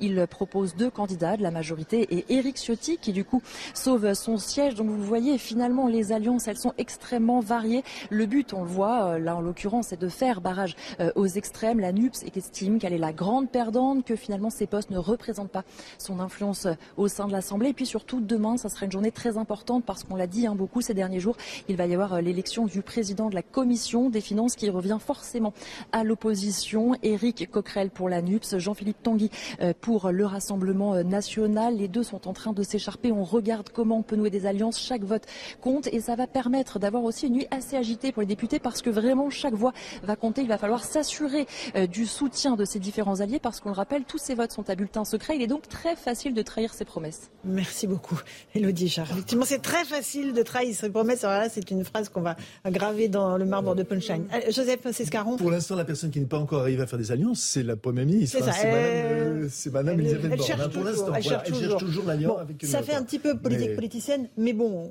on, comprend que voilà, il y a la bagarre entre tous les partis d'opposition. C'est oui, ça c'est là, pour le coup c'est une politique, c'est politique normale. C'est ce qui ce qu'il y a, c'est que euh, juste pour pour noter que euh, le Rassemblement national se coule très très bien là-dedans mais, mais vraiment parfaitement. C'est-à-dire, ils savent très bien les opportunités. Euh, le fait que Sébastien Chenu se soit désisté, la manière dont il s'est désisté, euh, montre qu'ils ont totalement, tout, euh, tout vraiment très très bien assimilé le, ce, ce jeu de cuisine électorale. Alors, Julien Drey? Non mais d'abord, j'ai l'impression que les médias découvrent ce que c'est que la nomination des présidents, des questeurs, etc. Ça a toujours donné lieu à des négociations. Excusez-moi, pendant 25 ans de vie parlementaire, j'ai assisté à ce moment-là. Alors soit c'était en interne des groupes, soit c'était entre les groupes. Mmh. Mais euh, et d'ailleurs les postes les plus qui donnaient lieu à le plus de, de batailles, c'est pas ceux que vous notez, c'était ceux de la question. Hein. Je peux vous dire que là, mmh. sur la question, ça se battait sec. Premièrement. Deuxièmement, je voudrais corriger une information. Parce que comme j'en ai un peu assez de la dictature intellectuelle de Jean-Luc Mélenchon sur les médias, ce qui s'est passé hier n'est pas du tout un accord c'est-à-dire le retrait de Sébastien Chenu au deuxième tour, n'est pas un accord. Pour le poste de, président de l'Assemblée nationale. Pourquoi? Je rappelle la règle. La règle, c'est que vous, avez vu l'élection d'Yael Braun-Pivet La règle, c'est que vous avez un prix. il y a deux tours où vous devez être élu à la majorité mm. absolue. Et au troisième tour, c'est la majorité relative. Ils ont fait un premier tour où ils ont vu que de toute manière, ils n'avaient aucune chance d'être élus. Donc on pouvait effectivement faire un deuxième tour qui recommençait le même vote. Mais c'est arrivé très souvent. J'ai assisté où une fois qu'on avait établi le rapport de force au premier tour, on passait directement. Permis de faire gagner deux heures. Donc voilà, ça permet de faire gagner deux heures, ça évite le travail, etc. Donc il n'y a pas eu du tout d'accord. J'ai lu, c'est qu'est-ce qui s'est passé? Parce que ça marche bien. Maintenant je commence, maintenant je m'occupe de cette euh, comment ça marche? Jean-Luc Mélenchon fait un tweet, c'est la preuve que machin, etc. Françoise de Gois relaye derrière en disant c'est la honte, euh, etc. et tout. Et hop, la meute sur Internet se met en mouvement, c'est la preuve que non, excusez-moi, il n'y a pas de preuve de rien du tout. Voilà, voilà. Ils ont gagné deux heures. Voilà, ils ont gagné deux heures. Alors après, certainement, il y a des négociations, mais il y a une autre question qui est posée. C'est que le choix d'un certain nombre de candidats, si vous me permettez. Hmm. Bah, ça pose aussi des problèmes. Quand vous choisissez Éric Coquerel et que vous éliminez Valérie Rabault, qui elle faisait consensus, et ils sont passés en force pour imposer Eric Coquerel. Et quand vous avez ce jeune député qui s'appelle Boyard et qui dit de toute manière, vous allez voir quand M. Coquerel va arriver, il va aller euh, à Bercy, il va ouvrir tous les dossiers fiscaux et vous allez voir ce qui va se passer. C'est clair que tout le monde se dit mais où on va quoi Voilà. Et qui refuse de serrer la main aux, élus du oui, Rassemblement. par ailleurs, en plus, bon voilà. Euh, je, dénommé Boyard. Alexandre, peut-être un petit mot et Karim. Comme non, ça, moi je on joue le sujet politique et on avance. Je pense que le, le désistement de, de Sébastien Chenu effectivement n'est pas un accord, mais ça montre que le la stratégie euh, du, du, RN est cohérente, qui veulent montrer qu'ils sont ah, crédibles, sérieux, euh, respectables, et ça fait avancer aussi leurs affaires. D'autant que l'enjeu maintenant, ça va être la présidence de la commission des finances, et effectivement, ça va être aussi une heure de vérité pour LR. Est-ce qu'ils décident de maintenir un cordon sanitaire qui apparaît de plus en plus absurde ou pas, d'autant que ce sera face à Eric Coquerel, dont même Julien Drey explique euh, que euh, voilà, ces méthodes sont un peu euh, inquiétantes. Donc, soit il y a un accord pour le coup et ils évitent cette élection-là, soit il n'y a pas d'accord et ils le font gagner. Alors, ils éviteront l'opprobre médiatique, la colère de Jean-Luc Mélenchon, mais je pense que leurs électeurs leur en voudront peut-être parce que malgré tout, les électeurs du, du de LR, quels qu'ils soient, même au centre droit, sont à mon avis plus proches de Jean-Philippe Tanguy du RN, qui en plus vient de chez Dupont-Aignan que euh, de Eric Coquerel. et après, on parle de pouvoir d'achat, parce que c'est ce qui intéresse nos téléspectateurs et nos auditeurs. C'est important quand même qu'on ait une lisibilité aussi sur la répartition des, des fonctions qui sont importantes à l'Assemblée nationale. Mhm. Euh, on a euh, deux vice-présidents RN sur six, mhm. donc deux NUPS et deux LREM, Renaissance. Et on a, parmi les trois questeurs, deux de la majorité, Éric Ciotti, LR.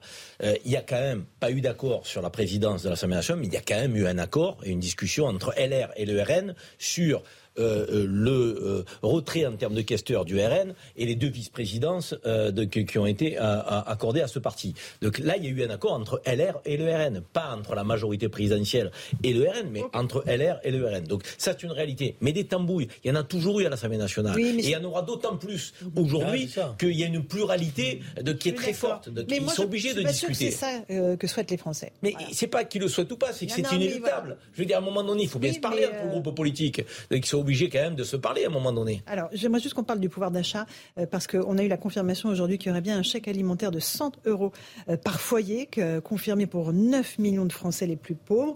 C'est l'une des mesures qui figurera dans le projet de loi pouvoir d'achat, qui sera là soumis euh, à l'Assemblée nationale. Il faudra qu'il y ait une majorité qui le vote, puisque vous le savez, le gouvernement n'a pas la majorité absolue. Valentine Leboeuf, vous êtes avec nous depuis la rédaction de CNews. à qui est destiné ce chèque? Qui le touchera et quand? 9 millions de foyers vont bénéficier du chèque alimentaire, c'est ce que propose le gouvernement. Ce sont les foyers les plus modestes qui sont concernés, c'est-à-dire ceux qui touchent le RSA, l'allocation adulte handicapé, le minimum vieillesse ou l'aide personnalisée au logement. Pour le montant, il faudra compter 100 euros par foyer plus 50 euros par enfant à charge. Le chèque alimentaire vise donc un public deux fois plus large que la prime alimentaire versée pendant la crise sanitaire en 2020. Son montant, en revanche, est un peu moins élevé puisque la prime alimentaire, c'était 150 euros par foyer plus 100 euros par enfant à charge. Alors quand est-ce que cette aide sera versée? À la rentrée, directement sur les comptes bancaires des personnes concernées. À noter enfin que le dispositif doit être voté à l'Assemblée nationale et pourrait être renégocié avec les partis d'opposition. Merci pour ces précisions, Valentine. Julien Drey, comment cette mesure pourrait ne pas être votée? Parce qu'on va demander plus.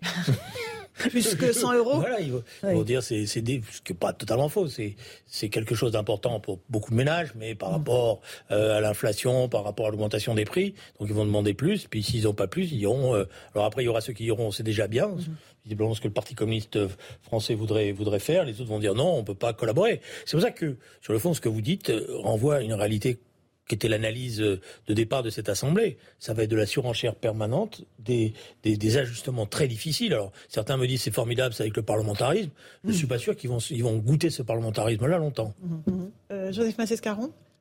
Ah non, oh, je, partage totalement ce que vient de dire euh, Julien Drey. Hein. Il, y a, il, il risque d'y avoir une, une, une surenchère. D'ailleurs, euh, c'est à peu près, euh, je ne savais pas pour le Parti communiste, hein, mais en tout cas pour aussi bien pour le groupe socialiste que pour le, même les, enfin que les LR et en plus forte raison les LR, c'est quelque chose qui peut pas être qui peut pas être voté de toute manière. Ça peut pas être voté. Euh, et parce que les uns disent euh, ce n'est pas assez et les autres disent avec euh, renvoi aux propos tenus par Bruno Le Maire selon lesquels on va dans le mur. Voilà, donc sur le déficit. Avec le déficit. donc franchement, c'est-à-dire qu'on est dans, un, dans une situation déjà extrêmement difficile et où des membres éminents du gouvernement donnent du grain à moudre à l'opposition, ce qui est quand même un peu farce. Alors, juste, une remarque, si vous permettez, c'est que l'argent qui est en ce moment redistribué, pour une bonne part, c'est les rentrées dans les caisses de l'État grâce à l'augmentation des taxes sur euh, l'essence. Donc en fait, sur le fond, c'est que l'argent qui passe d'un côté à l'autre. Donc c'est pas, on n'est pas en train de creuser le déficit budgétaire, contrairement à ce que raconte tout le monde euh, des gens. Parce que là, pour l'instant, l'État gagne beaucoup d'argent grâce à l'augmentation, à l'augmentation du prix du pétrole. Pour mon avis, c'est que cette mesure ne peut pas ne pas passer malgré les désaccords, mm. la surenchère d'un côté en disant c'est pas assez, et euh, de que euh, le refus de l'autre parce qu'on dit les comptes publics vont être plombés. Mais une abstention n'empêche pas, n'est pas une obstruction. Mm, mm. Donc je pense que les groupes politiques donc, ne voteront pas favorablement, mais ne s'opposeront pas euh, donc, à cette mesure. Donc cette mesure passera. Mm. Par rapport à l'abstention des groupes politiques qui feront, un, de la surenchère sociale, c'est pas assez, il faut une prime de 500 euros par mois, augmenter le SMIC, une série de batteries d'amendements qui vont être proposés par la NUPES. Donc, euh, et de l'autre côté, les comptes publics, euh, oui, mais c'est pas la bonne mesure structurellement de LR. Mais ça n'empêchera pas le gouvernement, avec ses 230 voix, de faire passer ce projet parce que les autres s'abstiendront. Alexandre Devecchio. Oui, ça va être comme ça d'ailleurs sur beaucoup de sujets, à mon avis, ce qui va permettre au, gouvernement de tenir sans élan, euh, sans véritable approbation euh, de, la population, mais euh, en faisant passer beaucoup de lois comme ça, en comptant sur l'abstention notamment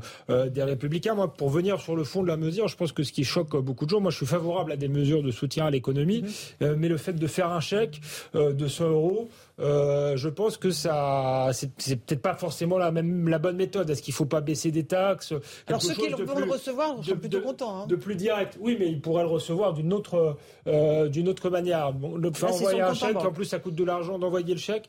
Donc non, c'est direct sur le compte en banque. Il n'y aura pas de chèque. C'est une, ça, ça, fait quand même euh, roustine quelque part. Quant à Bruno Le Maire, je pense qu'il est candidat effectivement au poste de premier ministre et que peut-être que, comme le disait Joseph, effectivement, il donne du gras à moudre à l'opposition Peut-être qu'il y, a une part de, tactique là-dedans, mais ça montre qu'il essaie de séduire la, droite avec peut-être ce qu'elle a de, de plus problématique aujourd'hui, c'est l'obsession de, de, la rigueur budgétaire. Non pas qu'il n'y ait pas d'économie à, faire, mais la manière dont l'a fait Eric Woerth, qui aujourd'hui soutient Emmanuel, Macron, en supprimant des lits à l'hôpital, en attaquant l'État régalien et en continuant finalement avec une logique de, redistribution, de, dépenses sociales, elle n'était à mon avis pas la bonne logique. Donc là, il y a une réflexion idéologique euh, à faire à droite pour sortir d'une politique comptable qui, à mon avis, est mortifère. Un tout petit mot encore, Julien Je, suis sur le fond, tactiquement, Karim a raison. Sauf que dans cette assemblée, il y a un groupe qui s'appelle la France Insoumise et qui est en train d'essayer de mettre au pas tout le monde mhm. dans la gauche. Et vous avez déjà vu, la meilleure s'est passée avec le Parti communiste français. Fabien Roussel dit je suis prêt, moi, à faire avancer les choses, donc je suis prêt à rentrer dans le gouvernement d'union nationale. Il est immédiatement pris en, euh, sous un tir croisé d'un certain nombre de membres de, la France insoumise et il est obligé de reculer. Ça s'est passé pareil sur la commission des finances. Valérie Rabault était candidate et elle savait qu'elle avait toutes les chances d'y aller. Il y a eu des pressions énormes. Alors on a essayé de lui proposer un poste de vice-président, etc. Et ça sera la même chose mm. parce que la démonstration que veut faire la France insoumise, c'est qu'il n'y a aucun compromis possible. Donc dès que vous allez vouloir faire un pas vers le gouvernement, ça Bingo, promet. vous êtes en train Allez, de il est 18h30. pour dire au RSA, aux gens qui touchent le RSA, non, je me suis opposé à ce que vous touchiez 100 euros euh, de, de prime, plus 50 euros par an. Hein. faut être costaud. Il va hein. falloir assumer. Raison, Juste... mais, euh, pardon, vous avez raison, mais euh, euh, je veux dire, je veux dire, je, vois à peu près les procès en sorcellerie qui vont être faits. Hein. 18h30, le rappel des titres de l'actualité sur Europe 1 et sur CNews avec Jeanne Cancard.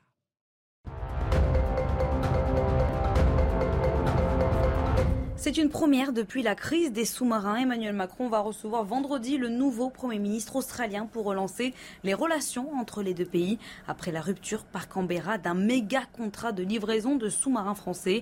Une visite qui doit permettre, selon l'Elysée, de relancer le partenariat stratégique sur de nouvelles bases. Le PDG de la SNCF demande aux voyageurs de remettre le masque dans les gares et les trains. Ceci n'est pas une obligation, mais une vive recommandation, explique Jean-Pierre Farandou, qui en appelle, je cite, au sens civique des gens pour protéger nos personnels et nos voyageurs face au rebond de l'épidémie. À Wimbledon, Hugo Humbert s'impose et élimine le finaliste de Roland Garros, Casper Rude, au deuxième tour. Une victoire en 4-7 du Français face au Norvégien.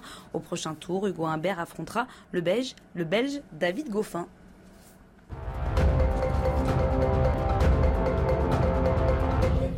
On se retrouve sur le plateau de Punchline. On fait une toute petite pause. On se retrouve dans un instant. On évoquera euh, Marine Le Pen. Elle a été reçue par Elisabeth Borne. Qu'est-ce que la première ministre lui a dit on l'entendra dans un instant. À tout de suite sur euh, CNews et Europe de retour sur le plateau de Punchline avec euh, nos débatteurs Karim Zerebi, Julien Drey, Alexandre Devecchio, Joseph Massescaron. On va écouter Marine Le Pen.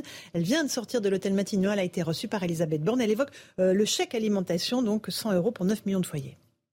J'ai rappelé à la Première ministre que je souhaitais évidemment la baisse des taxes sur l'énergie, le gaz, l'électricité, le fuel euh, et le carburant et qui m'apparaissait qu'il était beaucoup plus cohérent de le faire par l'intermédiaire de la baisse de la TVA que de le faire par l'intermédiaire de chèques euh, dont euh, la mise en œuvre me paraît mettre une nouvelle fois à l'écart les classes moyennes et, et, me paraît d'application Voilà pour les propositions de Marine Le Pen. Gauthier Lebret, vous êtes euh, sur place à Matignon avec Loïc Tontat. Euh, est-ce que Marine Le Pen est prête à travailler avec Elisabeth Borne tout simplement? Eh bien, elle n'a pas répondu aussi euh, clairement à cette question, euh, Laurence, mais on sent bien que Marine Le Pen est prête à des compromis. Elle veut euh, que le pouvoir d'achat des Français s'améliore. Le pouvoir d'achat, c'est normalement le premier grand texte hein, qui arrivera à l'Assemblée, donc elle est prête à trouver des compromis. Elle dit que ça se débattra, ça se discutera à l'Assemblée, amendement par amendement, mais c'est ce qu'on disait tout à l'heure, elle est en quête de respectabilité, elle veut une opposition de compromis, Marine Le Pen, donc elle est prête à discuter eh bien, avec le gouvernement. On l'a aussi fait réagir, vous savez, à ce, à ce moment historique pour le RN qui vient d'avoir deux vice-présidences à l'Assemblée. C'est totalement euh, inédit. Du coup, la NUPES est hors d'elle et dénonce bien des compromis entre euh, La République En Marche et euh, le Rassemblement National. Pour Marine Le Pen, c'est bien naturel qu'avec 89 députés, eh bien, elle ait deux vice-présidences. Et la bataille va continuer demain entre la NUPES et le RN pour la présidence eh bien, de la Commission des Finances. C'est Jean-Philippe Tanguy pour le Rassemblement National contre Éric Coquerel, candidat unique de la NUPES. Et en gros, eh bien, sans les voix des Républicains, le Rassemblement Rassemblement national n'arrivera pas à avoir cette présidence justement de la, de la Commission des finances. Donc Marine Le Pen les prend un témoin et leur dit vous avez le choix entre un candidat du Rassemblement national ou un candidat d'extrême extrême gauche. C'est comme ça qu'elle qualifie Éric Coquerel. Et justement, en parlant de la NUPES, c'est Mathilde Panot, la prochaine à s'entretenir avec Elisabeth Borne dans quelques instants, aux alentours de 19h30 plus précisément. Merci Gauthier Lebret, euh, Mathilde Panot de la France Insoumise. Joseph Massescaron, la stratégie de Marine Le Pen, elle, est payante pour l'instant? La stratégie de Marine Le Pen, c'est qu'elle revient, euh, elle revient aux sources familiales. Parce que, euh, à moins d'avoir, je sais bien qu'on a un peu parfois une mémoire de poisson rouge, mais son, son, méchant son, son, son, père, son père a, adoré le jeu parlementaire lorsqu'il était parlementaire. Il a adoré, réellement. Si bien que lorsqu'il est devenu parlementaire, avec, grâce à François Mitterrand, euh, avec la proportionnelle, voilà, euh, grâce à la proportionnelle, grâce à la proportionnelle. Donc, euh, lorsqu'il est devenu, il était, mais il était rayonnant. Comme un poisson dans l'eau. Oui, c'était une des meilleures périodes, une des meilleures périodes de, son parcours politique. Donc, tous ceux qui, qui, partent sur le, enfin, sur le Front National, qui ont tissé un certain nombre de choses, c'est, il faut bien aussi prendre ça en compte. C'est-à-dire que Jean-Marie Le Pen a été un parlementaire qui s'est épanoui dans la vie parlementaire, mm. dans le jeu parlementaire, et que sa fille fait exactement la même chose. Voilà. Donc, back to the future. Karim, c'est intéressant. Je voudrais revenir quand même sur son propos à la sortie de l'entretien et sur les questions de pouvoir d'achat inhérentes aux Français. Elle a une position, là encore une fois, je suis désolé de le dire, c'est le RN, d'accord. Moi, j'ai pas de sensibilité proche de ce parti, mais qui est très pertinente, très pertinente parce que elle réintègre dans les enjeux de pouvoir d'achat ce que le gouvernement met de côté, les classes moyennes. Eh Et, les classes moyennes, avec l'inflation aujourd'hui, euh, eh ben, elles sont dans le déclassement. Elles sont dans le déclassement et parfois vous êtes une classe moyenne en termes de revenus médians, mais avec l'augmentation des prix mhm. à la pompe, euh, dans les supermarchés, euh, des produits essentiels, mais vous, demandez, vous devenez quasiment une classe populaire. et là, elle, elle en tient compte. Et elle dit, je ne m'opposerai pas parce qu'effectivement, euh, euh, les Français euh, doivent être aidés, soutenus. Mais elle posera des amendements pour aller vers la baisse des prix, pour aller vers la suppression des taxes, pour faire en sorte que les classes moyennes entendent le message que Marine Le Pen a pensé à eux et, le gouvernement les a oubliés et les a mis de côté. Sa position est très pertinente sur le plan politique et en même temps, elle matérialisera le fait qu'elle ne met pas en place une obstruction. C'est pour ça que je disais tout à l'heure, ils s'abstiendront et ils poseront des amendements pour dire nous avons un contre-projet qui intégrait les classes moyennes. Or vous, vous les avez oubliés. Julien Drey, vous, voulez réagir Moi, je suis d'accord avec Karim sur l'affaire des classes moyennes. Rappelez-vous, euh, pour ceux qui ont suivi le mouvement des Gilets jaunes, qu'est-ce qui revenait souvent dans la, dans la bouche de ceux qui étaient là? Il n'y a jamais rien pour nous. Nous, on travaille, nous, on a des revenus, mais il n'y a jamais rien pour nous. Et on, paye, et on paye, et on paye. Et le, danger de ce système que je connais, qui est mais euh, Joseph doit se souvenir de ce nom qui avait été inventé par Martine Aubry, c'est-à-dire ce système le CARE. le CARE, voilà, ce système du CARE. Voilà, mais c'est la référence. Prendre soin de. Faire attention. Voilà, qui a été inventé. Voilà, beaucoup d'Aubry pour rien quand même, parce que ça n'a rien donné. Allez-y, Julien. non, mais je veux dire, c'est-à-dire, en, gros, c'est un peu une sorte de, de charité, excusez-moi l'expression. On s'occupe des plus, les plus faibles, donc on, on va leur donner, c'est à juste titre et moyen, mais en même temps dans ce cadre-là, il y a le corps central de la société, mhm. il a le sentiment que lui, il travaille, que c'est lui qui fournit les revenus et qu'il n'a jamais rien pour lui. C'est pour ça que je suis très réticent à ces histoires de chèques. Et les révolutions, et en règle générale, pardon, les révolutions se font non pas sur, ne se font pas sur des questions de pouvoir d'achat, elles se font sur des questions de sentiment de déclassement social. C'est ce que le grand historien François Furet nous a appris sur la Révolution française. D'accord. Euh, Alexandre Devecchio, votre analyse sur euh, euh, et la stratégie tout, ça est très juste. Euh, et les classes moyennes. a parlé de charité.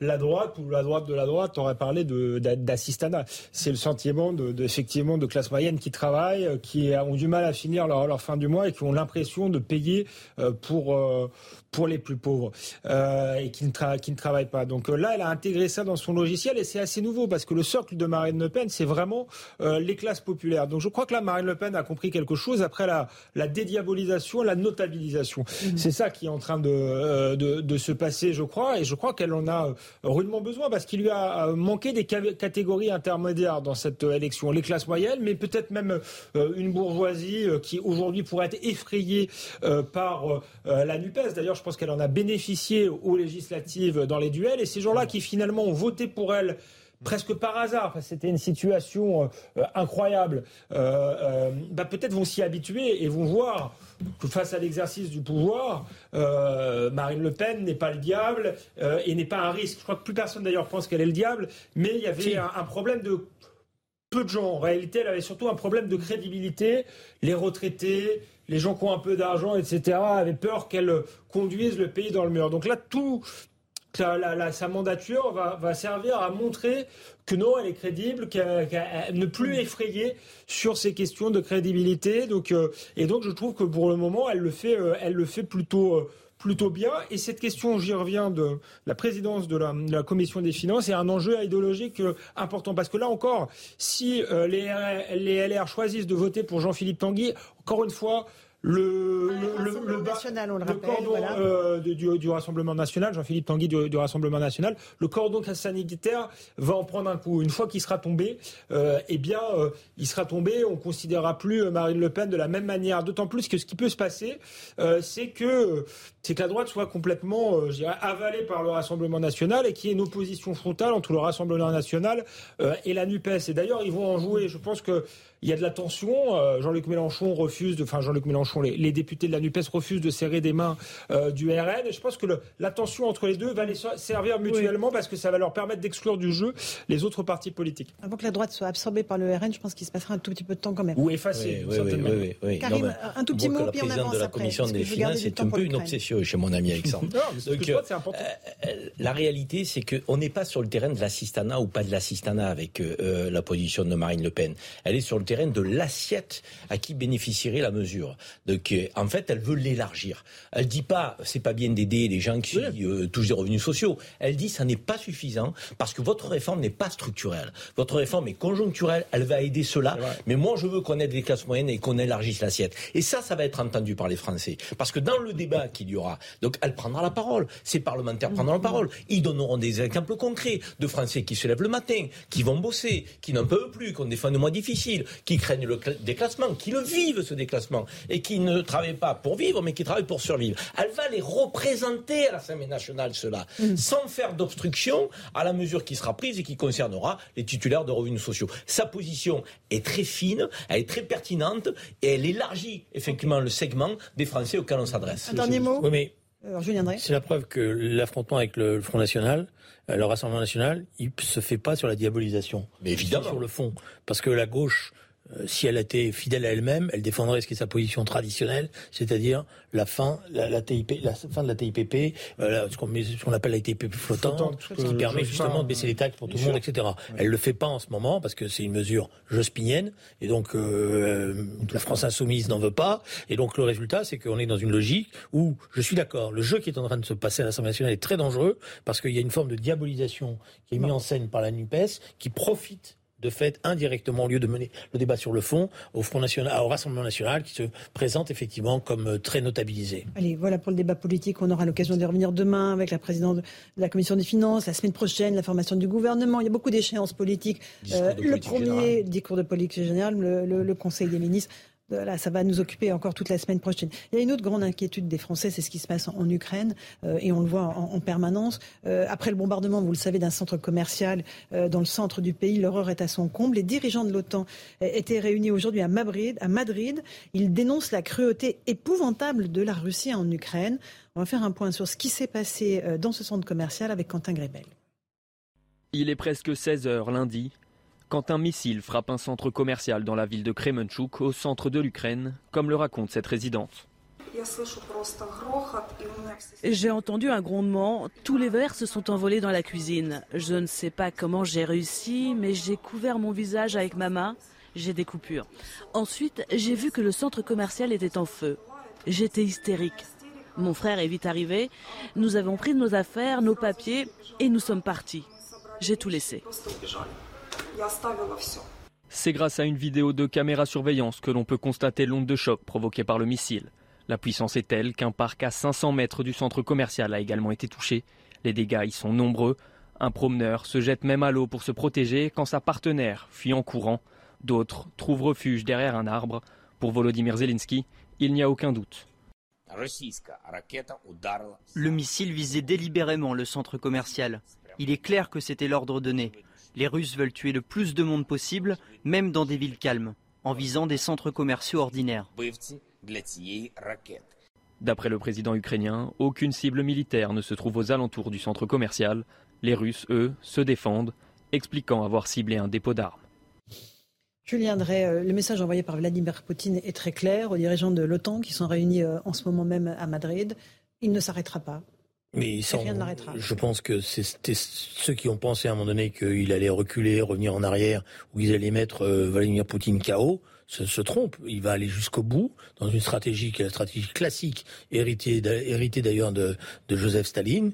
Ils, te, ils le rasent, ils font peur. Là, c'est très simple ce qu'ils sont en train de faire. Ils font peur à la population parce qu'ils n'ont qu'une idée en tête, c'est que la population quitte la ville. Donc on cible, on fait des morts. La peur prend, et à juste titre, euh, la population. Elle s'en va et à partir de là, ils peuvent avancer.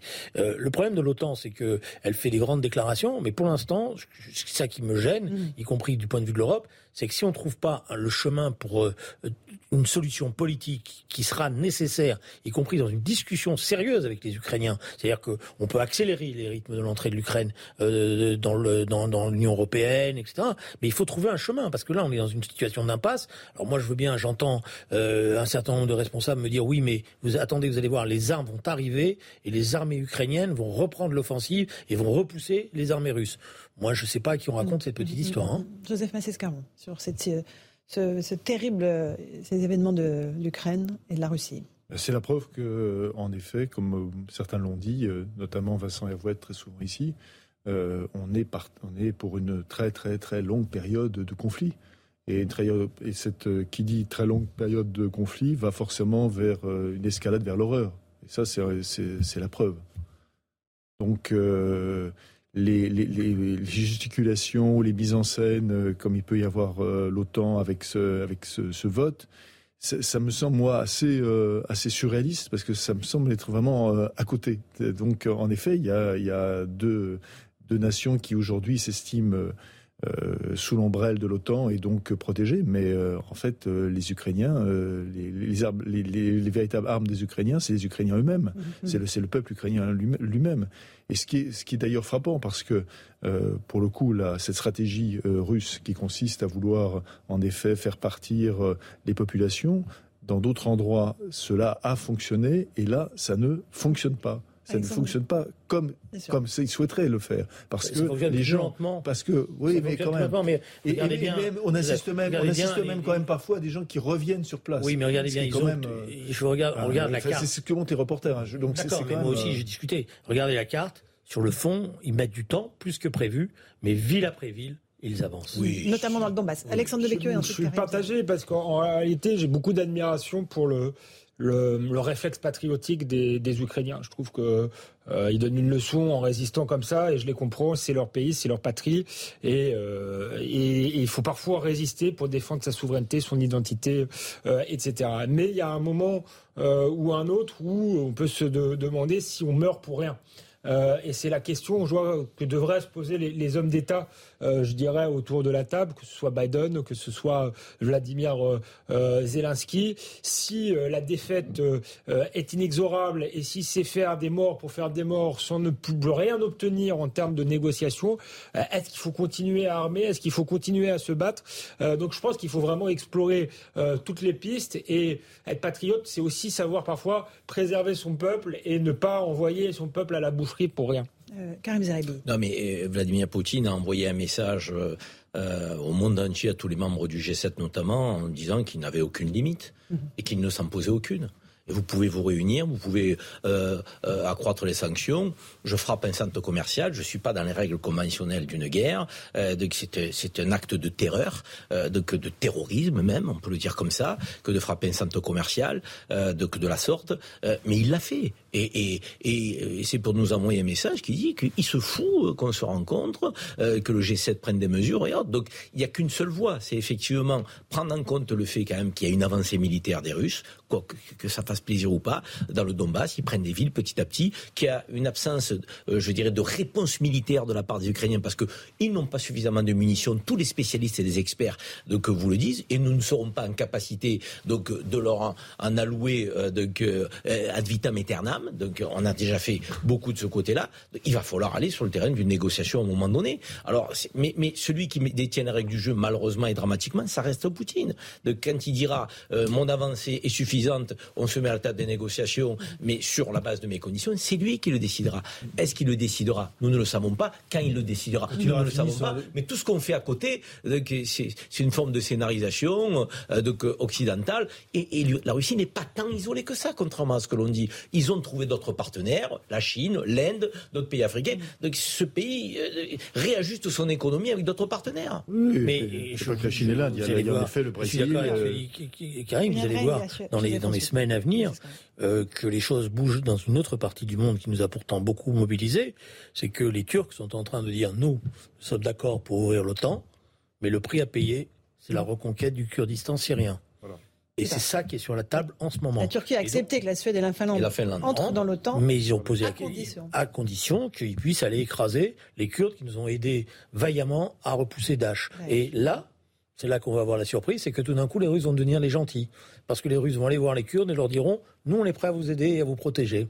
Et nous, on est prêts à déployer l'armée, parce qu'ils sont déjà aux frontières. Et vous voyez, c'est pourquoi je pense que tout ça est absurde. Et il faut maintenant que des, diplomates politiques prennent en main les choses. C'est pourquoi mon mot euh, ne, ne va pas être sur l'Ukraine, va être sur un autre terrain des opérations dont personne ne parle vraiment personne, hein, sauf euh, quelques irréductibles, euh, notamment du Figaro, comme Jean-Christophe Buisson, comme Jean-Christophe Buisson, c'est-à-dire ce qui est en train de se passer en Arménie. Mhm. C'est-à-dire que l'Arménie, aujourd'hui, euh, risque de disparaître, risque d'être rayée progressivement de la carte de grignotage en grignotage. Et ça, c'est encore une fois la Turquie qui est à la manœuvre, mhm. hein, avec, en soutenant l'Azerbaïdjan.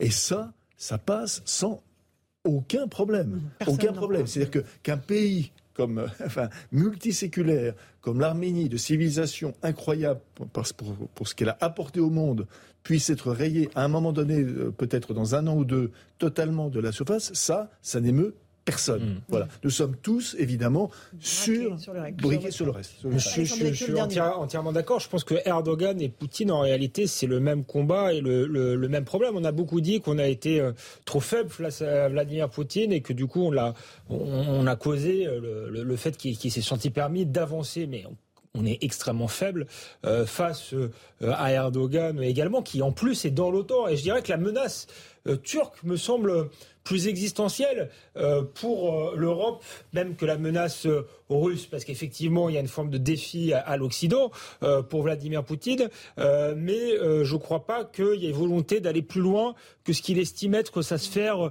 d'influence slave, que Erdogan est aussi un islamiste et qui voilà, endoctrine une partie de sa population qui est sur notre territoire. Donc on est quasiment directement concerné.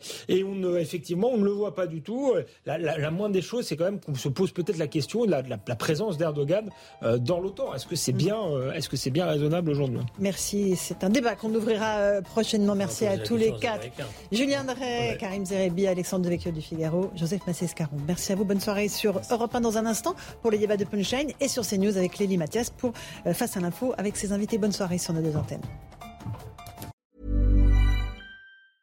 Mom deserves the best, and there's no better place to shop for Mother's Day than Whole Foods Market. They're your destination for unbeatable savings, from premium gifts to show-stopping flowers and irresistible desserts. Start by saving 33% with Prime on all body care and candles. Then get a 15-stem bunch of tulips for just $9.99 each with Prime. Round out Mom's menu with festive rosé, irresistible berry chantilly cake, and more special treats. Come celebrate Mother's Day at Whole Foods Market.